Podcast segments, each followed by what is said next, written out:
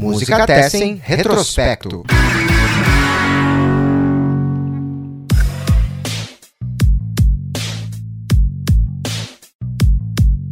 Salve, salve, amigas e amigos do Música Tessen. Eu sou Eduardo Osório. Está começando mais um retrospecto, nosso podcast que volta 50 anos para olhar para o que acontecia no mundo da música há cinco décadas. A gente dá sequência aqui à nossa roda de conversa virtual, gravando à distância. E conosco hoje, mais um time de três convidados. Eu vou começar apresentando esse time pelo estreante desse formato aqui do Música Tessen, meu amigo jornalista Lúcio Brancato. Seja bem-vindo aqui ao Retrospecto. Olá, olá, prazer estar participando. Já acompanho e já estava louco para participar aqui. Vai ser muito bacana a gente fazer esse papo e essa troca aí por um assunto que todos nós amamos e somos apaixonados. Maravilha, valeu, Lúcio, valeu. Também conosco, nosso já parceiro aqui do Música Testing, participou da edição anterior do Retrospecto, em janeiro. Diogo Bisotto, seja mais uma vez bem-vindo. Valeu, Eduardo. Bom dia, boa tarde, boa noite para ti, para os colegas convidados, o Lúcio e o Marcelo, uh, aos ouvintes. Agradeço de novo por mais esse convite para falar sobre música, que é uma coisa que eu gosto muito de fazer. E para fechar a nossa roda, quem também já participou aqui, participou da primeira edição nesse formato em roda de conversa. Meu amigo Marcelo Parker, também jornalista, parceiro, amante da música. Seja bem-vindo mais uma vez, Parker. E aí, Edu, obrigado, cara. Um abraço aí pros colegas também. Sempre bom passar por aqui. Sabe que é só chamar aqui. Tamo aí. Maravilha. Bom, no episódio de hoje a gente volta para fevereiro de 1971. A gente vai falar aí dessa lista final que a gente montou, ao todo foram 37 discos que eu passei para os convidados. Cada um escolheu seus 10 favoritos, eu também escolhi os meus 10 favoritos. Desses 37 discos que integravam essa lista inicial, 21 foram citados, 10 ficaram mais bem posicionados e a gente começa a falar deles agora. Lançamentos cinquentenários. E o grande campeão de fevereiro de 1971, segundo a nossa bancada de especialistas, vem da Inglaterra. Aliás, até agora a gente teve três episódios né, do retrospecto nesse formato: dois campeões da Inglaterra, um do Brasil. O terceiro da Inglaterra nesse quarto episódio é o Yes, que com The Yes Album atingiu 102 pontos na nossa lista, disco lançado em 19 de fevereiro de 71. Tem até algumas fontes que indicam uh, outras, outros meses de lançamento, mas o site oficial deles aponta como 19 de fevereiro, então é o grande, é o melhor lançamento da música de fevereiro de 71, segundo a gente aqui. E assim, eu nem vou falar muito do Yes, depois eu vou falar alguma coisa, mas eu vou abrir primeiro para vocês falarem um pouco sobre esse disco que é o terceiro da banda, né? E é considerado aí o primeiro disco da trilogia mágica do Yes, o The Yes Album nesse início de 71. Então, vou começar abrindo a roda de conversa pelo estreante, Lúcio Brancato, para falar um pouco desse disco e aí depois a gente segue o papo para falar sobre o campeão primeiro. Ah, que honra, hein? Porque eu sou um yes maniac, assim, eu costumo brincar, assim, que não... Quando perguntam minha banda predileta, a gente não pode mais falar, tipo, ah, Beatles ou Stones, porque para mim já são entidades. Então eu digo que a minha banda favorita acaba sendo o Yes, né?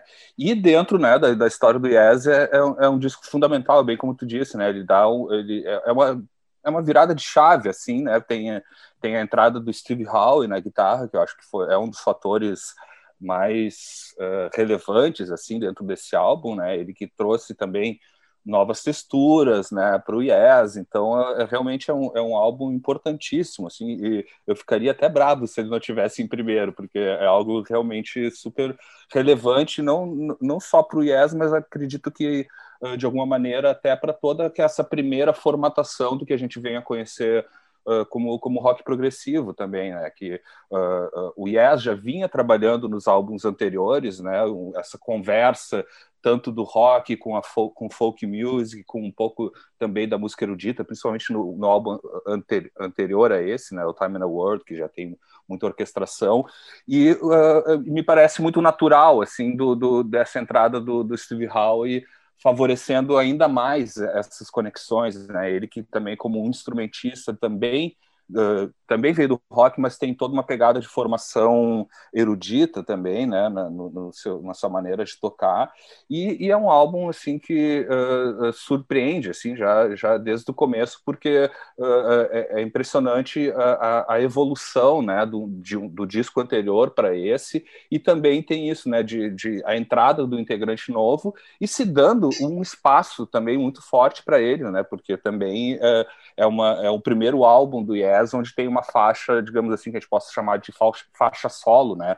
Que é o clássico The Clap, né? Com, com o Steve Howe tocando um violão, num clima mais até uh, com alguma conexão country também, enfim. Então ele é ele é fundamental, né? E, e, e, tem muito isso. Eu acho que é, que é um, onde vem a reforçar muito essa, essa intenção que já parecia um caminho natural para o Yes de, de abrir ainda mais a sonoridade para outros elementos e outros gêneros, né? Então acho que para mim, pelo menos, o fator principal assim dessa da importância desse álbum tanto para o Yes quanto para o gênero musical conhecido como rock progressivo, uh, é isso, de ab eh, abriu muito, muito mais, ou, ou, abriu muitas outras portas dentro do universo musical que eles vinham construindo, né? Exatamente, né? Era um gênero que estava surgindo, né? Uh, o, o, rock progressivo, como a gente conhece hoje. 71 foi um ano importante pelo disco do Yes, não só por esse disco o segundo da trilogia também é de 71, tem o Jethro Tull também lançando o Aqualung, é um ano bastante importante para o rock progressivo. Mas, Diogo, queria que tu falasse um pouco agora sobre uh, as tuas uh, impressões sobre o disco e, enfim, por que, ele merece ser o campeão de fevereiro de 71, porque as pessoas devem ouvir o Yes, devem ouvir esse álbum. Ah, eles devem ouvir porque o disco é maravilhoso. Que nem tu disse, é a trinca, né? Esse, o Fragile e o Close to the Edge são essenciais. Até quando tu me convidou para participar dessa edição, já deixei claro que esse seria meu número um. Óbvio que eu fui atrás de ouvir uma cacetada de coisa que eu não conhecia. Mas eu sabia que, olha, muito, muito, muito dificilmente ia ter alguém com cacife para bater o Yes Album. E uma coisa que, quando se fala de Yes, não só desse disco, mas em geral, qualquer fase praticamente, o pessoal bate muito na tecla da técnica dos músicos, né? E em parte, é claro que elas têm razão, só tem cara muito bom. Eu cito em especial o Bill Bruford, que eu ouso dizer é o meu baterista número um favorito. O Chris Squire, que top 3 baixistas, eu acho que o cara tem um ataque às cordas assim que é único.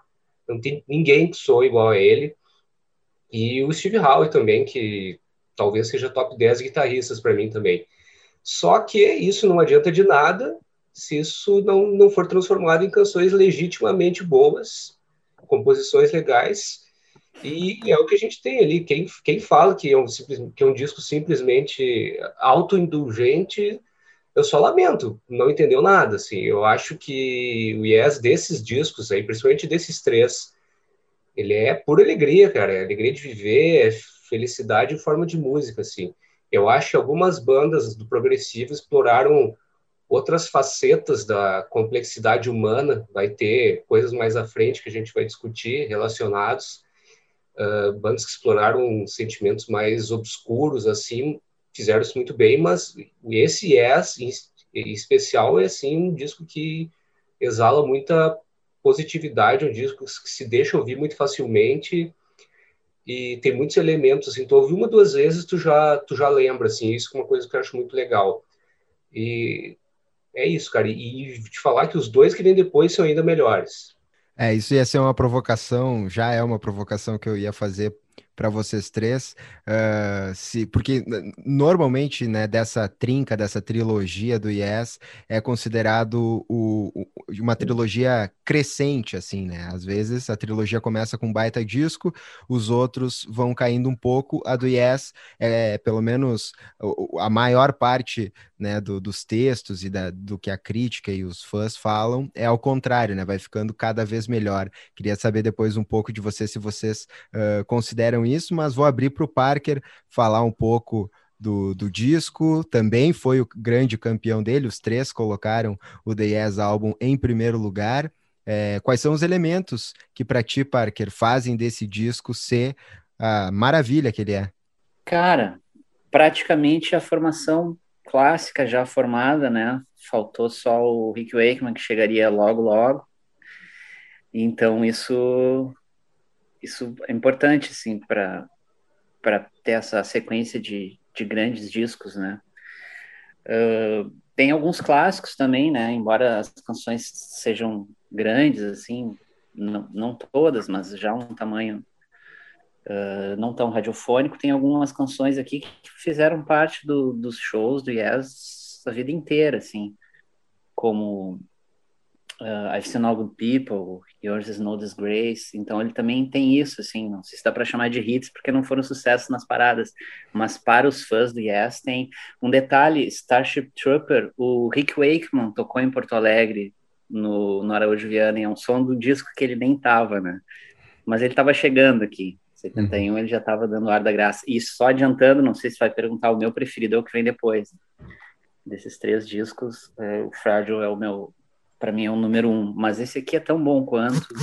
Esses três discos não tem erro, né? Qualquer um que começar por qualquer um deles não tem, não tem escapatória. É, eu acho que eles já, é, né, eles já, é, essa trilogia entrega um pouco do, do todo do, do, do Yes, né? Até uh, juntando uh, outras fases que vêm né, né, anteriores e também na sequência, né, eu acho que realmente é a cereja do bolo, assim, essa, essa, essa trilogia, por mais como, como o próprio Parker trouxe, né, no próximo já também tem uma outra mudança, mas que também como me, pare, me pareceu super natural dentro da evolução e do que eles estavam querendo propor, né, porque tem na sequência uma troca de tecladistas, né, Cy Tony Kay, que era um cara, digamos assim, um grande tecladista, mas porém, de alguma maneira, uh, talvez, não sei se essa é a palavra correta, mas talvez limitado na, na, na, em como explorar mais teclados, né? Ele era, talvez não tenha outro ali dentro do, do, desse, desse clima, assim, que toque um Hammond tão bem como ele tocava, assim, mas meio que se restringia a algum, um número um pouco mais limitado. Já o Rick Wakeman depois trouxe vários outros sintetizadores, outros elementos para música, então, mas, mas para mim é fato também, concordo super com você, assim, tipo, cara, vai, pode ir em qualquer um desses três sem erro, assim, que, que tu vai, enfim, se tu quer te aprofundar ou conhecer a banda, assim, é, é eu diria, vai nesses três e depois, se tu quiser explorar mais, vai, vai, vai catando o resto da discografia, mas realmente são discos fundamentais, assim. Maravilha. Bom, eu vou dar uma, uma, uma explicada aqui, porque que na minha lista, o Yes, é, ele ficou em quarto lugar, né? Uma posição, não é, pegou... Cara, é, tu, vai ter que ser muito bem explicado isso. Mas eu, eu, eu quero deixar claro que a seleção escolhida para o episódio também já era para privilegiar o Yes, porque eu, eu, eu entendo é, a, a, importância do disco e, e assim, eu, eu não sou um grande fã do Yes, mas eu também não tenho ranço do Yes, assim, não tenho nada contra. Só não é uma banda assim que eu tenha que tenha me chamado a atenção para eu ouvir mais vezes e tudo mais. Quando eu fui ouvir o disco pro para o podcast, eu ouvi com bastante carinho e, e, até me surpreendeu, assim, foi a vez que eu ouvi com mais atenção, com fones de ouvido e para, assim, só ouvindo a música mesmo, e realmente me chamou muito a atenção as músicas que mais eu me lembrava, né, assim, que eu já conhecia, que são músicas que eu identificaria facilmente uh, como sendo do Yes, mesmo sem ser fã, que é Yours Is No Disgrace e I've Seen All Good People, é esse é o nome, né?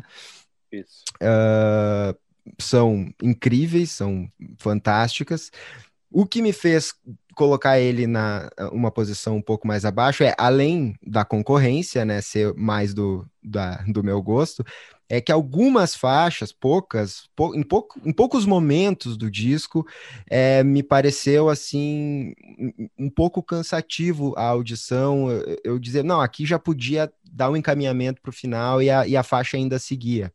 É, foi isso, assim, basicamente o que me deixou. Eu achei algo que é, eu acho espetacular desse disco e que vocês que conhecem mais o Yes podem confirmar ou me corrigir. É, é o primeiro disco que tem essa força, a harmonização vocal deles, ou nos outros dois isso já aparecia, porque é algo que eu achei extremamente bonito assim e, e impactante e que contribui para a música, né? Contribui para para a composição deles. Eu coloquei na playlist, porque além aqui do, do episódio, a gente tem a playlist do episódio com músicas desses discos e, de discos que a gente nem vai falar aqui, representando esse mês de fevereiro de 71. Eu coloquei Yours Is No Disgrace, que para mim é a música que melhor representa o disco. Eu queria também saber de vocês se vocês concordam com isso ou se tem alguma outra faixa que seja favorita antes da gente uh, dar a sequência aqui e seguir uh, a nossa lista. Só um parênteses antes de vocês falarem, o Parker saiu, mas eu vou dar um papo aqui com ele no, no, no WhatsApp. Aí eu acho que ele consegue retornar em seguida, talvez tenha caído a internet ou bateria ou alguma coisa. Mas fica à vontade aí, Diogo, pode dar sequência. Ah, eu acho que Yours is No Disgrace é a mais adequada mesmo. Eu acho que, pelo menos como música, eu prefiro ela, apesar de que ao vivo, se No Good People ela proporciona um pouco mais de interação com o público, mas eu, se fosse escolher uma, seria Yours is No Disgrace. Quanto a isso que tu disseste sobre essa questão do vocal de apoio, né? Eu acredito que já nos anteriores já tinha um pouco isso, até porque o Chris Squire é o grande responsável por, por harmonizar com o John Anderson, né? É, essa, essa construção acho que já, já tinha, né? Mas uh, reforça, digamos assim, entra uma terceira voz, né? Para harmonizar do Steve Howe, por mais que, que ele não se considere, até os fãs também, não, meio que não. Ah, o Steve Howe cantando, tá estranho, que tem uns discos solos, assim, meio esquisito.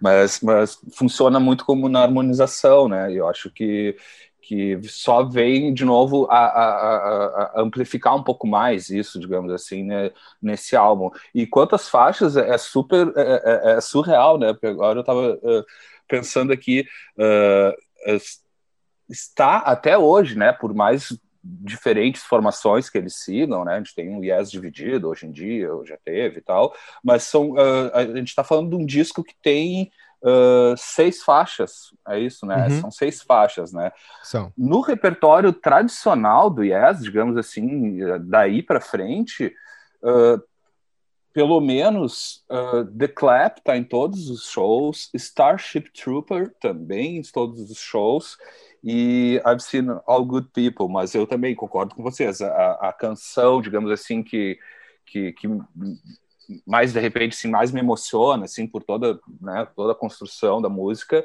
é a que abre o álbum né Yours is no, no, is no disgrace mas acho que tem isso um, um fato importante é, é, é que são músicas que permaneceram uh, no, no, repertório da banda até os tempos atuais, entendeu? E inclusive nisso, nisso de outros músicos que nem participavam, porque às vezes tem muito isso nessas bandas que tem uma, uma história muito grande, teve muitas mudanças de formação, daquilo, ah, eu não toco as músicas daquele cara, né, que era com outro tecladista ou com outro guitarrista e tal, e aqui meio que, que se configurou isso, né, e, e não deixou de ser um grande hit para a banda ou para os fãs da banda, sinal Good People, né, que é uma música, né, talvez o que se aproxime um pouco mais, se a gente possa chamar assim, de uma música mais pop dentro do álbum, porque tem, enfim, um refrão marcante e tal, mas acho que é, é, é, é, é importante ponderar isso, que são, uh, a gente está falando de um álbum de seis faixas, que pelo menos três delas, Yours Not Grace, chega a não entrar tanto assim na, na, sequência da carreira deles assim mas são fundamentais e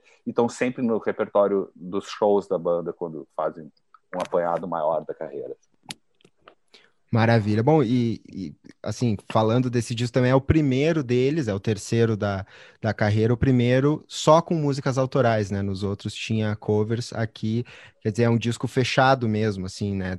Se percebe também essa, como o Lúcio começou falando sobre a virada de chave da banda, também tem essa, esse aspecto, isso, né? né? De ser uhum. só canção autoral aqui. É, e deram muito, deram muito espaço, pelo menos, para o Steve Howe, assim, porque uh, eu, pelo menos, eu gosto, enfim, para mim, é o meu guitarrista favorito de todos os tempos, então eu não me aguento em ficar só o Yes e vou pegando, enfim, a carreira solo e também bandas anteriores a ele. E a banda anterior dele, que se chamava Bodast, não teve nenhuma repercussão no, no Reino Unido na época e tal, uh, tem um, uma das músicas, ele, digamos assim, ele emprestou um riff que já existia, que é uma parte, uma das partes, né? Isso que também falou que tem músicas que de repente poderiam terminar no meio e não seguir, mas eles seguiam até com essa concepção de peças sinfônicas, né? Então, e uma das partes de Starship Trooper é exatamente igual a, a uma parte de uma, de, uma música nessa banda anterior dele. Então tu vê que é um cara que está chegando e porque a banda quis e, e, deu esse espaço de ter uma música que é só ele interpretando e ainda tem esse, esse detalhezinho, né, quase obscuro assim nessa história que é pô, tem, tem, tem uma brecha ali que, que, ele botou ali, ah, isso aqui já tinha, mas ah, ninguém ouviu minha banda anterior, vou botar aqui no meio e tal. Massa. Bom, vamos dar sequência aqui à nossa lista. A gente já falou aqui do nosso grande campeão de fevereiro. A gente vai para o segundo lugar, a gente vai para os Estados Unidos, porque é de lá que vem a Carole King, que lançou no dia 10 de fevereiro de 71 Tapestry, que é o segundo álbum de carreira dela, ela que já era uma grande compositora, né, tinha uma, uma parceria com o marido dela, né, o Jerry Guffin, muito bem sucedida, com vários hits na voz de outros intérpretes, de outras bandas, outros grupos. E aí ela começa essa carreira solo, tinha começado em 70 com o primeiro disco, e aí ela lança Tapestry em 71, trazendo 12 faixas todas delas, né? Três parcerias com o Guffin, ainda tem duas letras de Tony Stern, e ela apresenta essas músicas, algumas inclusive que já tinham sido hits, né? Já tinham sido gravadas por outros artistas e tinham sido hits. Ela no piano, né? Ela pianista e também uh, cantando as músicas, e um time de músicos e participações especiais incrível que também uh, faz com que o disco seja maravilhoso. Foi o meu grande campeão, porque eu amo esse disco. É, eu acho que ele, assim, toda a, a, a, as composições da Carole King né? Já, eu já sou um fã dessas outras interpretações das músicas dela e acho que ela consegue, né? Uh, mudar a música, por exemplo, uma música que tinha sido muito, é, muito, muito tinha, tinha feito um, um, sucesso muito grande, que é, é Will You Still Love Me Tomorrow, ela faz uma outra, ela dá uma outra cara para a música, e a música consegue até ganhar em, em sentimento, assim, em emoção, em, a, a, partir dos arranjos e a partir da, da voz dela, da interpretação dela. Tem a Johnny Mitchell, tem o James Taylor, tem o Mary Clayton que participam, tem ainda mais um monte de, de músicos incríveis que tocam aqui e que eu acho que, que faz desse um grande disco que acho que qualquer pessoa uh, pode, uh, deve ouvir. E é um disco mais pop, né? Esse sim, um disco mais radiofônico. Inclusive, tem aí uma música que fez muito sucesso, né? Uh, vários fizeram muito sucesso, mas It's Too Late é o grande sucesso do disco, é a música que está na playlist também. Ela é uma das mais tocadas aqui no Brasil também, da lista de músicas mais tocadas em 71 nas rádios, das principais rádios brasileiras. Uh, It's Too Late está em terceiro lugar. Né? A gente não tem assim uma precisão desses dados de onde eles vêm, mas dá noção assim do quão do sucesso que foi esse disco e de como ele não tocou só, não só nos Estados Unidos, na Europa, mas aqui no Brasil também. É, eu vou abrir agora para vocês poderem falar um pouquinho dele, cada um, todo mundo também, se eu não me engano, todo mundo listou ele. Só dizendo que a gente tem nove minutos antes de fechar esses primeiros 40 aqui. E aí, quando a gente voltar, a gente dá uma, uma tocada um pouquinho mais rápida.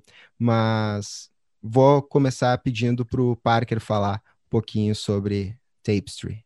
Cara, eu sou uma. Eu não sou uma autoridade, né? Principalmente perto de ti. É bem, é bem mais fã, assim. Mas uh, eu acho é o disco que eu mais gosto, assim, do pouco que eu, que eu conheço, assim. E ele tem uns, um, uns sucessos de uh, que foram sucessos também com, com, com, com, outros autores, né? Tem Aretha Franklin, né? You Make Me Feel Like a Natural Woman, o James Taylor. Um, um desses hits que, que, tu, que tu falou, né? Que, que se tornou, acabou se tornando um hit, que é a música que abre o disco, né? Feel the Earth Move. Uh, tem uma pegada, assim, uma pegada meio soul e tal, que, que dá uma. que mostra uma virtude diferente, né? Porque uh, é uma autora que ficou conhecida, pelo menos para o grande público, assim, por baladas, por canções, como a própria It's Too Late, que tá, tá aqui também, né? Que foi sucesso durante muitos e muitos anos. A gente falou sobre isso, né? Tocava muito nos anos 80, e eu me lembro de ter crescido e ouvia esse som e, e, não gostava, me incomodava, porque só tocava isso, né? E, e já tinha 10 anos isso de, de sucesso, né? Então eram aquelas canções que acabam ficando, né? E, mas o disco, ele ouvido, assim, foi para mim uma experiência diferente, assim, com, com, o trabalho dela, de ouvir, de dar a devida atenção, né? De ouvir da primeira à última faixa, assim. Ele mostra uma musicalidade muito maior do que a que eu estava acostumado ou que eu imaginava que ela tivesse, assim, com, com uma coisa muito muito swingada também, né? muito influência do soul e Aretha Franklin é é óbvio, né? Tô ouvindo assim o quanto ela e, e, todo mundo, mas enfim é uma influência muito forte na carreira dela, no jeito de cantar. Ela tem um vocal às vezes alto, né? Que dá aquela beira assim com com com estridente, né? Mas é um descasso, cara. Do, do pouco conhecimento que eu tenho, eu diria que é o, é o disco dela que eu mais gosto. É, bom, esse disco só não ocupou a primeira posição minha porque o Yes estava de brincadeira mesmo, porque é belíssimo. Uh, se, bom, tu já falou a respeito, né, que ela era uma compositora profissional já de muito sucesso antes de começar a carreira à frente do holofote mesmo, e isso fica muito evidente, porque o que há de ser reforçado e a força das composições, porque se o cara vai dissecar o disco, assim, o, eu não acho ela, assim, uma cantora extraordinária, eu acho ela é boa, muito competente, interpreta bem, e os arranjos também não são, nossa, que loucura, o fio condutor é sempre a melodia vocal dela, e aí que ela ganha o jogo, ganha o jogo de goleada, e tanto, tanto é que o Parker já, já enfatizou isso aí, que por mais que que tenha tido singles de sucesso o, na época, mas o poder dessas músicas transcendeu e venceu o teste do tempo. Então, aí até hoje, é memória coletiva. Eu acho que se um artista que consegue isso venceu na vida como artista. Maravilha. É, o disco ainda rendeu a, a Carole King o Grammy de álbum do ano de 71 foi dado a Tapestry, daí no Grammy de 72, né, com relação ao ano de 71. Lúcio, palavra para ti. Cara, eu, é, é, um disco que eu, eu, fiquei pensando, eu revisitei ele, né, quando, quando a gente conversou para fazer aqui o, o, programa, né, porque também é muito disso, né, ele é foi um disco tão forte que uh, músicas pinceladas que de repente podia até nem saber que eram do mesmo disco, pelo menos com para mim eu tive essa sensação assim por ter conhecido ela muito através do rádio mesmo, assim, e, e de ter enfim, o contato com o álbum não tão diretamente, né? Mas para mim é um, é um, disco, eu posso dizer assim que é um disco que uh, foi amadurecendo junto comigo, até nessa noção de, de, de entender o quanto, uh, em termos de música pop, ele é super relevante, até trazendo um pouco do que os guris trouxeram também já, assim, uh, tu vai ver, ele não é um disco mega elaborado, sabe, com uhum. oh, grandes né, devaneios artísticos, digamos assim, mas é um disco que, que para mim, é, é, resume muito bem, ou sintetiza muito bem a, o próprio conceito de música pop, sabe? Música pop de bom gosto. É uma música simples, acessível, mas que não deixa de ter seus nuances muito bem sacados, assim. E às vezes o, o mais simples é a melhor sacada dentro disso, né? Tanto é que uh, talvez por isso, por uma, uma simplicidade uh, pop, né, e harmônica e tal, tiveram tantas canções regravadas por outros músicos, né? Então acho que isso é um fator extremamente relevante e um mérito absurdo desse disco. Ele é uma construção perfeita de um álbum de música pop propriamente dita, né? Se, mesmo havendo dezenas de definições, na minha definição de música pop, se precisasse colocar numa, numa estante, assim, ah, me coloca cinco discos de música pop, seja o conceito que tu tiver, acredito que esse seria um deles, assim, por representar tão bem um, um, um gênero, talvez. Maravilha, nossa medalha de prata, Tapestry, da Carole King, com 69 pontos, lançado em 10 de fevereiro de 1971. E agora, para finalizar o nosso pódio, medalha de bronze da nossa lista de fevereiro de 71, disco lançado naquele mês, que é o segundo álbum dos Faces, Long Player, foi lançado em fevereiro de 71, ficou com 50 pontos na nossa lista, um disco com nove faixas, seis autorais, tem duas ao vivo, eles fazem nesse disco um cover de Maybe I'm Amazed, do Paul McCartney, e enfim, né, uh, além dos Faces, né, da, da banda dos Faces, uh, nesse disco aqui, também tem o Bob Keys tocando sax tenor e o Harry Beckett tocando trompete em Had Me a Real Good Time. Eu coloquei na playlist desse disco, uh, na playlist o representante desse disco, a faixa de abertura também, Bad and Ruin, que é do McLagan com o Rod Stewart, e eu acho, ficou na minha segunda posição, eu acho um disco fantástico, um, um dos, acho eu, eu gosto dos Faces também. Eu sei que o Brancato é grande fã dos Faces, vou pedir para ele abrir os comentários em seguida, mas eu acho que esse é um disco assim. Eu sou quem... um dos Faces. para quem, quem é fã de, de rock, assim, de, de rock and roll, de, tem que ouvir esse disco, tem que conhecer esse disco se não conhece, porque o Rod Stewart, pelo menos eu, eu, tenho essa noção, assim, que aqui no Brasil ele é muito conhecido pela sua carreira solo, que também é muito boa, mas essa fase dele nos Faces, eu acho que, que são poucos discos, mas que merecem ser ouvidos. Então, nosso terceiro lugar, Brancato, por favor, faça as honras da casa e fale um pouquinho sobre Long Player para nós. Então, eu também, né, I'm one of the Faces, né, porque eu adoro essa banda e, e, é daquelas bandas que também nos proporciona uh, sequências de cada um deles, porque, tipo, tem né, to, todos os faces espalhados, a carreira solo de cada um também é super bacana. E esse disco é, é cara, é, é também é, é o, né, um dos discos essenciais de rock mesmo, daquela, né, que tem aquilo, tem o rock pegado, né, do, dos faces e, e e, e, e por, por vezes até sujo, e ao mesmo tempo entram baladas lindas, né, harmonias maravilhosas, assim, e, e também, pô, e, eles já trazem também, que era uma coisa que era super uh, conhecida nos Faces, né, pô, Faces ao vivo era, né, era um espetáculo único, né, e, esse disco também, daí já traz essas pilas, tocando, pô, um hit do Paul McCartney e tal, então eu também é um disco super bem construído, assim, e, e tem, pô, tem o Ronnie Lane também como um dos grandes compositores da banda, né?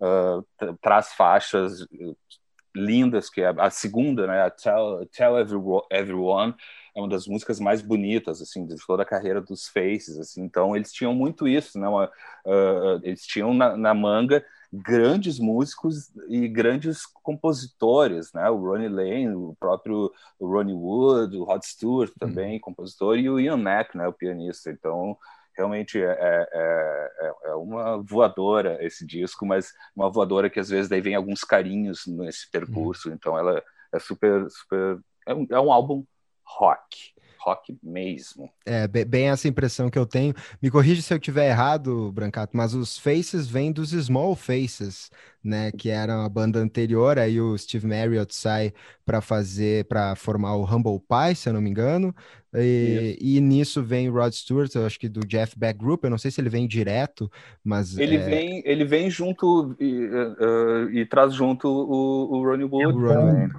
E aí é, então formam, então... e daí dos Small Faces eles viram os Faces e muda bastante a sonoridade da banda também, né? Muda completamente. É outra coisa. É, é, e para mim é super estranho, apesar de gostar de Small Faces, é das bandas ali, dessa, daquela linha British, né, British Rock, British Pop da época ali, o Small Faces não me agrada tanto, né, o que parece surreal, assim, né, dentro dessa cena até da música psicodélica e tal, mas é porque tem, teve muito isso, é, é, outra banda, é outro, outra sonoridade, uhum. inclusive, né? Isso que, que, é, que é surpreendente, assim. É, eu lembro quando eu conheci os, os Small Faces, os Faces, é, eu, eu tive essa, essa, essa, essa surpresa, assim, ao, ao, perceber isso. Mas, Parker, Long Player ficou na tua quinta posição, diga aí. Pô, me senti mal agora até, cara, porque é um descasso mesmo. Tu falou quinto, parece que eu não gosto, né? é porque, cara, essas, essas listas são arbitrárias, né? A gente vai claro. botando aqui, dependendo do dia, a gente até é, muda. Dependendo do dia, a minha muda todo dia. Inclusive. Não, é, isso, isso eu falei no episódio passado. Eu acho que, o que a única coisa que eu tenho certeza das listas é que elas nunca serão definitivas, né? Exato. Nem as nossas próprias são definitivas, que dirá uma lista coletiva. A ideia aqui é mais bater esse papo sobre o som. De repente, hoje, os faces já estariam mais para cima, mais para baixo, enfim. De, mas con conclua, é. Parker, por favor. Não, assim, dos que eu já dos programas que eu participei contigo, eu sempre tive certeza do meu disco preferido, né? Nesse caso, Yes, do outro caso foi o, o, o, George Harrison, né? Mas assim, do segundo ao décimo é sempre meio que difícil, mas tudo bem, a gente faz o que pode. Uh, cara, quanto a esse disco, assim, pô, sei lá, acrescentar algumas coisas, assim. Uh, esse para mim é um dos melhores discos de guitarra do Ron Wood, assim, de toda a carreira dele. Uh, gosto muito, tem uns slides que são muito bonitos, assim, até fui dar uma olhada, né, se era tudo ele, mas parece que é, né, não sei se, se eu tiver errado, o Lúcio me, me corrige é aí, os violões, guitarras, tudo ele, né? É, Cara, um, ele, grande alguns violões, o, o, o Ronnie Lane também, mas Ronnie essa parte com guitarra, solos, é o Ronnie Wood. É, eu acho um grande disco de guitarra, um grande disco de vocal também, né, cara? Ah, o Rod Stewart tá cantando muito nesse disco. Uh, essa versão ao vivo, né? Ela foi gravada no final de 70, né? De Maybe I'm Amazed. Eu li que tem uma versão de estúdio, não conheço. Tu conhece, Lúcio? Não sei onde achar isso, né? Temos, temos, Boa, temos. é maravilhosa e é realmente uhum.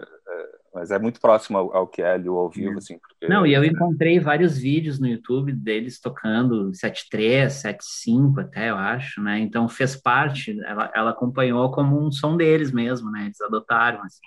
E a versão é muito boa e diferente, assim. Então foi uma contribuição a, a, ao som, né?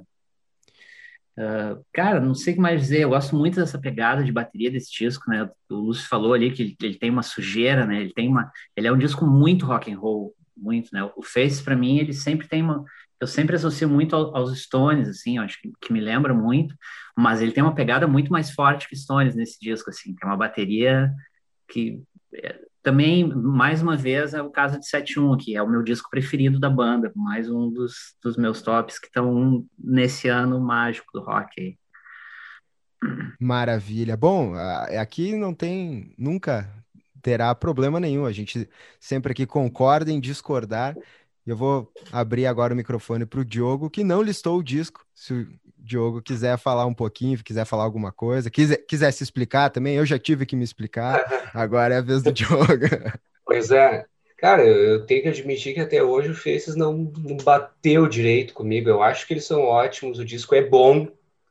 Não achei bom para botar entre os 10 sei lá, cara, eu sinto que faltou um gás, um temperinho, assim, porque não tem nada a ver com o estilo da música que eles praticam. Que, inclusive, eu vejo muita semelhança entre o Faces e algumas das minhas bandas preferidas.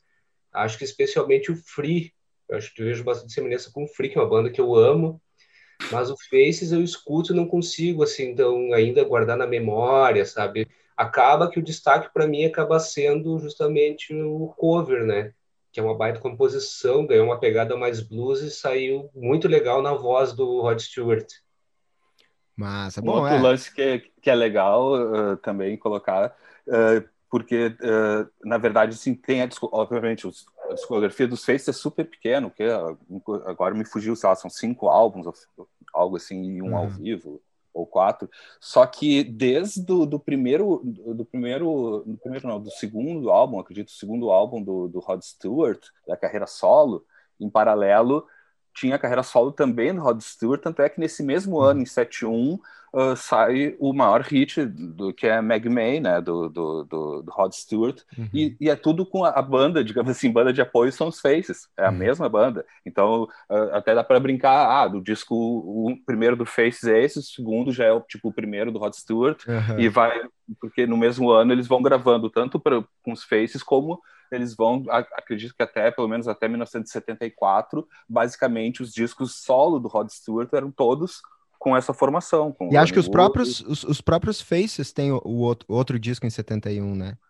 Em 71 tem, acho que sim. O Every, que aqui é, um, é um título um pouco mais longo. Sim, sim. Mas é, eu, eu acho que é de 71 é um título também, dizer, enorme, nada... É, é, To Blind a Horse. Horse é, acaba... isso, isso. É. Então, seriam três discos da banda, basicamente, no mesmo ano, né? Uma produção. Exatamente, é uma produção, uma produção surreal, assim, por isso que eles têm esse. Pô, também é, era uma fábrica de compositores mesmo, principalmente o Ronnie Lane, tem que se dar muito mérito a ele como, como grande compositor, assim, daquela turma ali deles. Ali. Uhum. Nossa medalha de bronze, long player dos Faces. A gente voltou para Londres para falar dos Faces, agora a gente volta para os Estados Unidos, dessa vez para Los Angeles. E aí a gente vai, pode falar de dois, do nosso quarto e nosso quinto lugar uh, ao mesmo tempo, porque eles têm alguma relação entre si. Em quarto lugar ficou o primeiro disco, entre aspas, solo da Crazy Horse, a banda do do Neil Young, né, que uh, acompanhou o Neil Young em alguns discos, lançou aqui em fevereiro de 71 esse seu primeiro disco solo, auto-intitulado Crazy Horse, e em quinto ficou o disco solo do primeiro solo do David Crosby, que é If I Could Only Remember My Name, saiu no dia 22 de fevereiro de 71. A gente deixou Crazy Horse em quarto, David Crosby em quinto. Bom, o Crazy Horse, uma coisa é, interessante é que é muito associado ao Neil Young e às vezes a gente nem sabe, assim, eu descobri há pouco tempo uh, que eles tinham essa carreira independente, digamos que não durou muito, né? Não, não foi muito estável, mas existe e é um esse disco eu acho um, um grande disco, um ótimo disco, né? Com 11 faixas, 10 delas são autorais, tem uma faixa do Neil Young, né, que é uh, uma faixa composta pelo Neil Young em parceria com alguns deles ali, é, e tem, além da Crazy Horse, o Ry Cooder tocando aqui, e slide guitar em umas três faixas, e tem o violino do Gib Gilbo também. É, vou pedir para o Parker começar falando um pouquinho sobre é, esse disco do Crazy Horse, e se quiser emendar já no If I Could Only Remember My Name do David Crosby, porque o Parker também, né? Quando eu mandei a lista para ele, foi uma surpresa para ti esse disco do, da Crazy Horse? Sim, cara, minha primeira pergunta para ti foi se era a mesma banda, né? Uhum. É, é, não, pura ignorância minha. E aí fui ouvir de cara, gostei, um grande disco e uma pegada muito muito sulista, né? Aquele aquele rock que, que o Neil Young, embora fosse do norte do Canadá, mas adotou muito e, e, e tem uma grande influência e acabou contribuindo também para o desenvolvimento uh, desse rock and roll do sul dos Estados Unidos ao longo da década de 70, né? Uns vocais muito bons e, e, e, e tá tudo ali, assim, é, é, difícil mesmo de ouvir e não, e não lembrar dos discos do Neil Young com a Crazy Horse.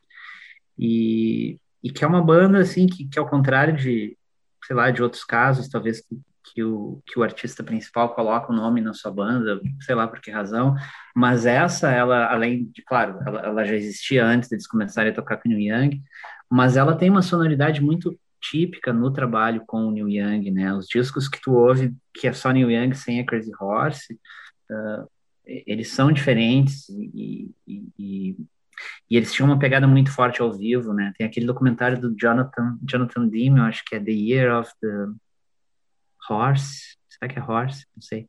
Que é um documentário sobre uma turnê do Neil Young com a Crazy Horse, que é muito legal, que mostra bastidores, inclusive tem uns flagras, assim, umas discussões muito pesadas entre eles e tal, mas ali mostra a organicidade, né, de, de, dessa união, assim, uh, o quanto eles não eram apenas a banda de apoio, assim, eles tinham um, um impacto muito grande na sonoridade do Neil Young, e esse disco aqui mostra muito bem porquê, assim, eu, eu não sei a história, mas eu imagino o Neil Young ouvido esse disco e pensado assim, cara, esse é o som que eu quero pro, pro meu som, né, e é o que ele conseguiu, né.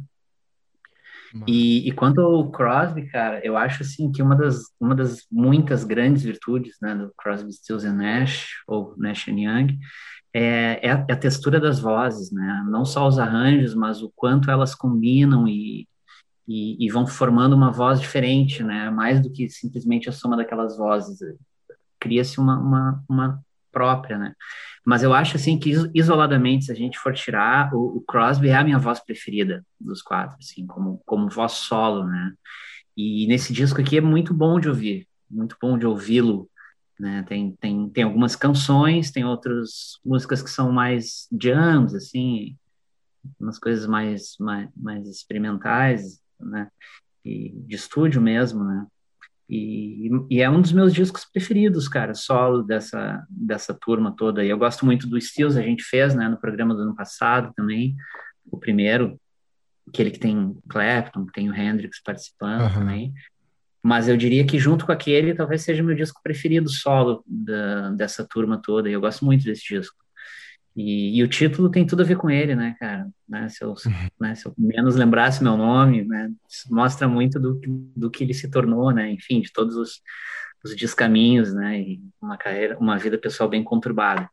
Mas é um, é um discão, assim, para quem não conhece e atrás eu recomendo muito. Maravilha. Diogo, o Crazy Horse foi tua medalha de bronze, né? E o David Crosby não entrou na lista. É, diga aí. Uh, uma coisa que eu, que eu lembro que eu falei na edição passada do Música Testa, em que eu participei, é como eu, eu, gosto de bandas com vários vocalistas, né? E o Crazy Horse, no caso, assim, tem quatro caras cantando ao menos uma música cada, né? O Danny Whitten é o principal, mas os outros caras também quase todos cantam, e só isso já, já acaba chamando a minha atenção positivamente. Mas o conteúdo em geral, ele é, é muito bom. Eu acho que ele até tem um pouco de semelhança com o Face no sentido de ser uma sonoridade mais largadona, mais rústica, no bom sentido, obviamente, só que o Crazy Horse me agrada mais. Eu acho, claro, nenhum dos caras canta tanto quanto um Rod Stewart da vida.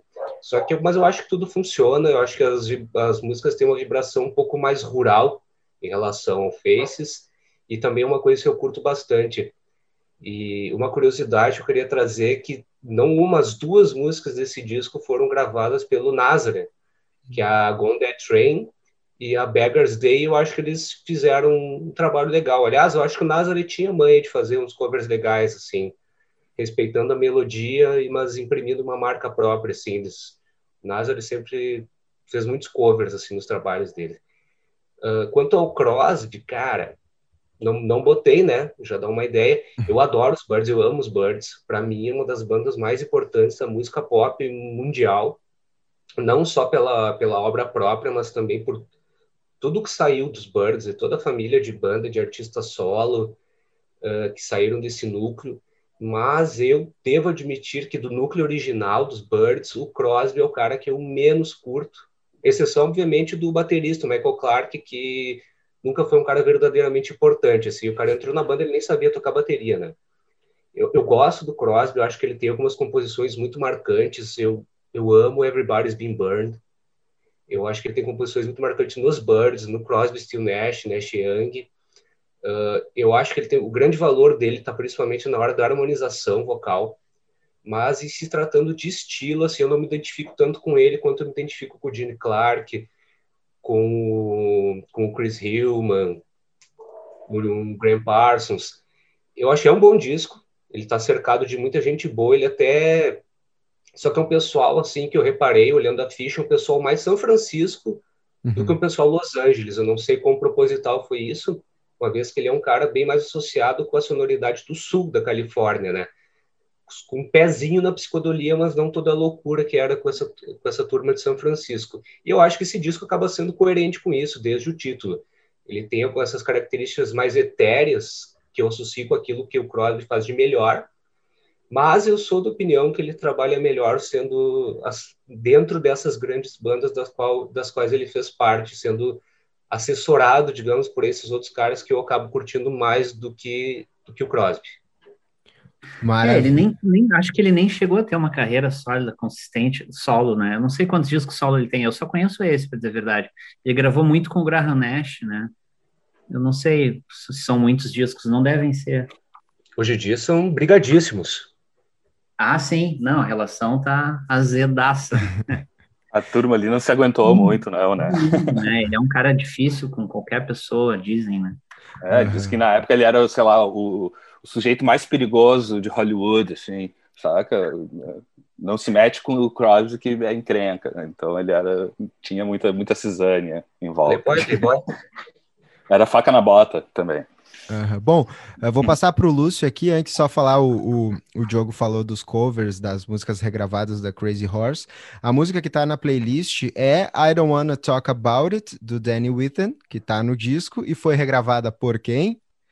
Pelo Rod próprio Stewart. Rod Stewart que a gente estava falando antes. É, é, tudo, tudo planejado aqui, a gente vai linkando as coisas tudo. É, é, e, o Danny Whitten, e o Danny Whitten que foi demitido da banda logo na sequência e em 72, né, no ano seguinte, morreu de overdose. Ele já estava com problemas com drogas ali, que foi o que fez os caras tirarem ele. Uhum. E o próprio o, o Nietzsche e o Logfriend também deixaram o Crazy Horse porque esse disco que apesar de ser muito bom, e a gente está falando muito bem dele aqui, não fez sucesso comercial e isso acabou trazendo uma pressão também para a banda.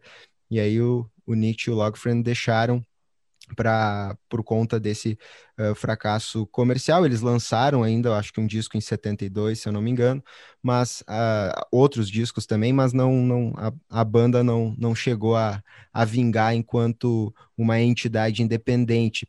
O Brancato não colocou, né, o, o, Crazy Horse, mas colocou o David Crosby. Foi o inverso do jogo. Então, exato, diga exato. aí, Brancato, qual, quais foram as tuas razões? Então, cara, a Crazy Horse também foi algo que eu nunca me liguei muito em, em conhecia já o, a, a, carreira solo, a gente pode dizer carreira solo do Neil Young, da é. banda do Neil Young, né? É. Uh, mas é algo que, que também não, não me pegou muito, não, assim, uh, é, é um baita disco de rock, saca? Eu diria até aquele disco, para mim ele funcionaria muito, ele é tipo um disco de bar, assim, não queria chamar de pub rock, assim, mas, mas é um disco assim para mim muito, ah, sabe? Uh, pegado, não que seja seja ruim, mas eu nunca, uh, eu tenho às vezes uma, algumas preguiças musicais, uh, onde às vezes eu prefiro, por exemplo, nesse caso, cara, Neil Young e junto com eles também e tal, tem muita coisa que eu ainda quero explorar mais e gosto de ouvir mais, que eu acabo nem me preocupando, assim, bah, não vou ficar ouvindo os Crazy Horse agora, vou ficar os New Young, de ver, sabe? então, às vezes, eu tenho alguma certa preguiça musical, e foi é, é daquelas coisas que, tipo, tá dentro da linha das coisas que eu gosto, mas nunca me apeguei, assim, com, com, com a carreira da banda mesmo. Já o Crosby, não, o Crosby eu sou, eu também, eu venho da mesma turma, assim, o Birds é uma banda que eu amo, meu, talvez meu ídolo maior de todos os tempos e aquele cara que eu coleciono tudo é o Gene Clark, assim, que era o vocalista dos Birds, e por isso eu vou seguindo junto com o, com toda a turma ali, o Crosby também. Mas super concordo com o que vocês já trouxeram, uh, apesar de ser, tipo, muito fã do, de toda essa, vamos chamar dessa turma, né? Crosby, Stills, Nash Young, né, e Birds e todas essas ramificações. Eu também prefiro muito mais o Crosby, e sou muito fã dele, uh, ele harmonizando, por exemplo, dessas subdivisões, assim, o que eu mais gosto é, é, é os é o Crosby, Stills, é o Crosby e Nash, na verdade, são só da dupla, são os discos que eu mais gosto dessas ramificações. Então eu sempre preferi também o, o David Crosby uh, conversando, cantando nesse caso, né? Uh, dividindo harmonias com outras formações. E nesse disco é muito, né, ele, ele até fala assim que aquela coisa ele estava muito louco e tal, assim, muito egocêntrico. Era, é uma pessoa muito era ou é ainda uma pessoa muito egocêntrica e para ele eh, tinha esse peso, assim, sabe? Ah, vou fazer esse disco aqui, eu mandando em tudo, fazer música longa mesmo, tem algumas músicas que também exageram um pouco no tempo, assim, que torna um pouco cansativo, mas eu não podia deixar de fora por essa paixão que eu tenho também pelo Crosby. Tive a oportunidade de ver um show dele uma vez também que foi histórico para mim, assim, de, literalmente quase num botequinho. Então, velho, eu sou doente por toda essa turma do, que saiu dos Birds e, e foi se ramificando entre também os Crosby, Stills, Nash e Youngs. Mas, pois é, uh, o, o Parker chegou a comentar desse disco do Crosby, que foi é de 22 de fevereiro, né? De 71, nosso quinto lugar, que tem um monte de, de gente ali tocando com ele. O, o Diogo até falou dessa questão de ser um pessoal mais ligado a São Francisco uhum. do que a Los Angeles, propriamente dito. Tem o Graham Nash nesse disco, tem o Neil Young também, mas tem Jerry Garcia, né? Tem pessoal do Jefferson Airplane, tem o Greg Rowley do, do Santana, tem uma turma bem pesada ali, né? Assim, de, uhum. de, de, uhum. bandas de peso que ele reuniu para tocar. E pesada ele... em todo e pesado em todos os sentidos, cara. Tudo doido, é. varrido, uh? Não, e ele, tipo, e... medo e delírio no deserto com eles. A, a, a, Johnny Mitchell, que já tinha uh, participado ali do, do disco da Carole King, também faz uh, participação aqui. Uh, o Crosby chamou toda essa turma que toca no disco de The Planet Earth Rock and Roll Orchestra, né? É o, a, a orquestra de rock and roll do planeta Terra.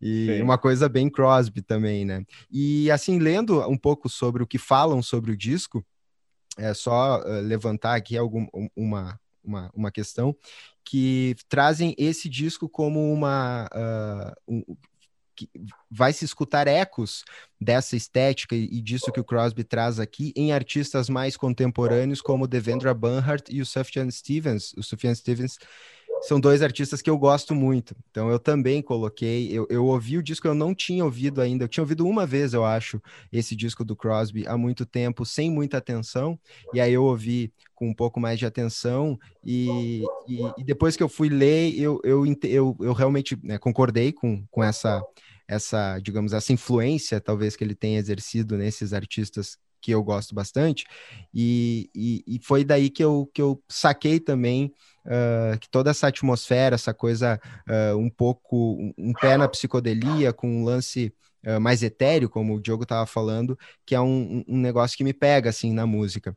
E a curiosidade é que o, o, o Crosby estava nessa época também um tanto quanto deprê e, e melancólico por conta da, da morte da namorada dele, né? Diz que até Isso. o próprio Deja Vu, que foi o disco do, dele com Crosby, Stills e Nash em 70, ele já estava meio complicado de gravar ali e tal, e ele já estava preparando esse disco também como uma forma de, de tentar também, de repente, diluir essa, essa melancolia, essa tristeza dele por conta desse, desse acontecimento. A música que está na playlist lá, Music is Love, que é uma parceria dele com o Nash Young, que abre o disco também.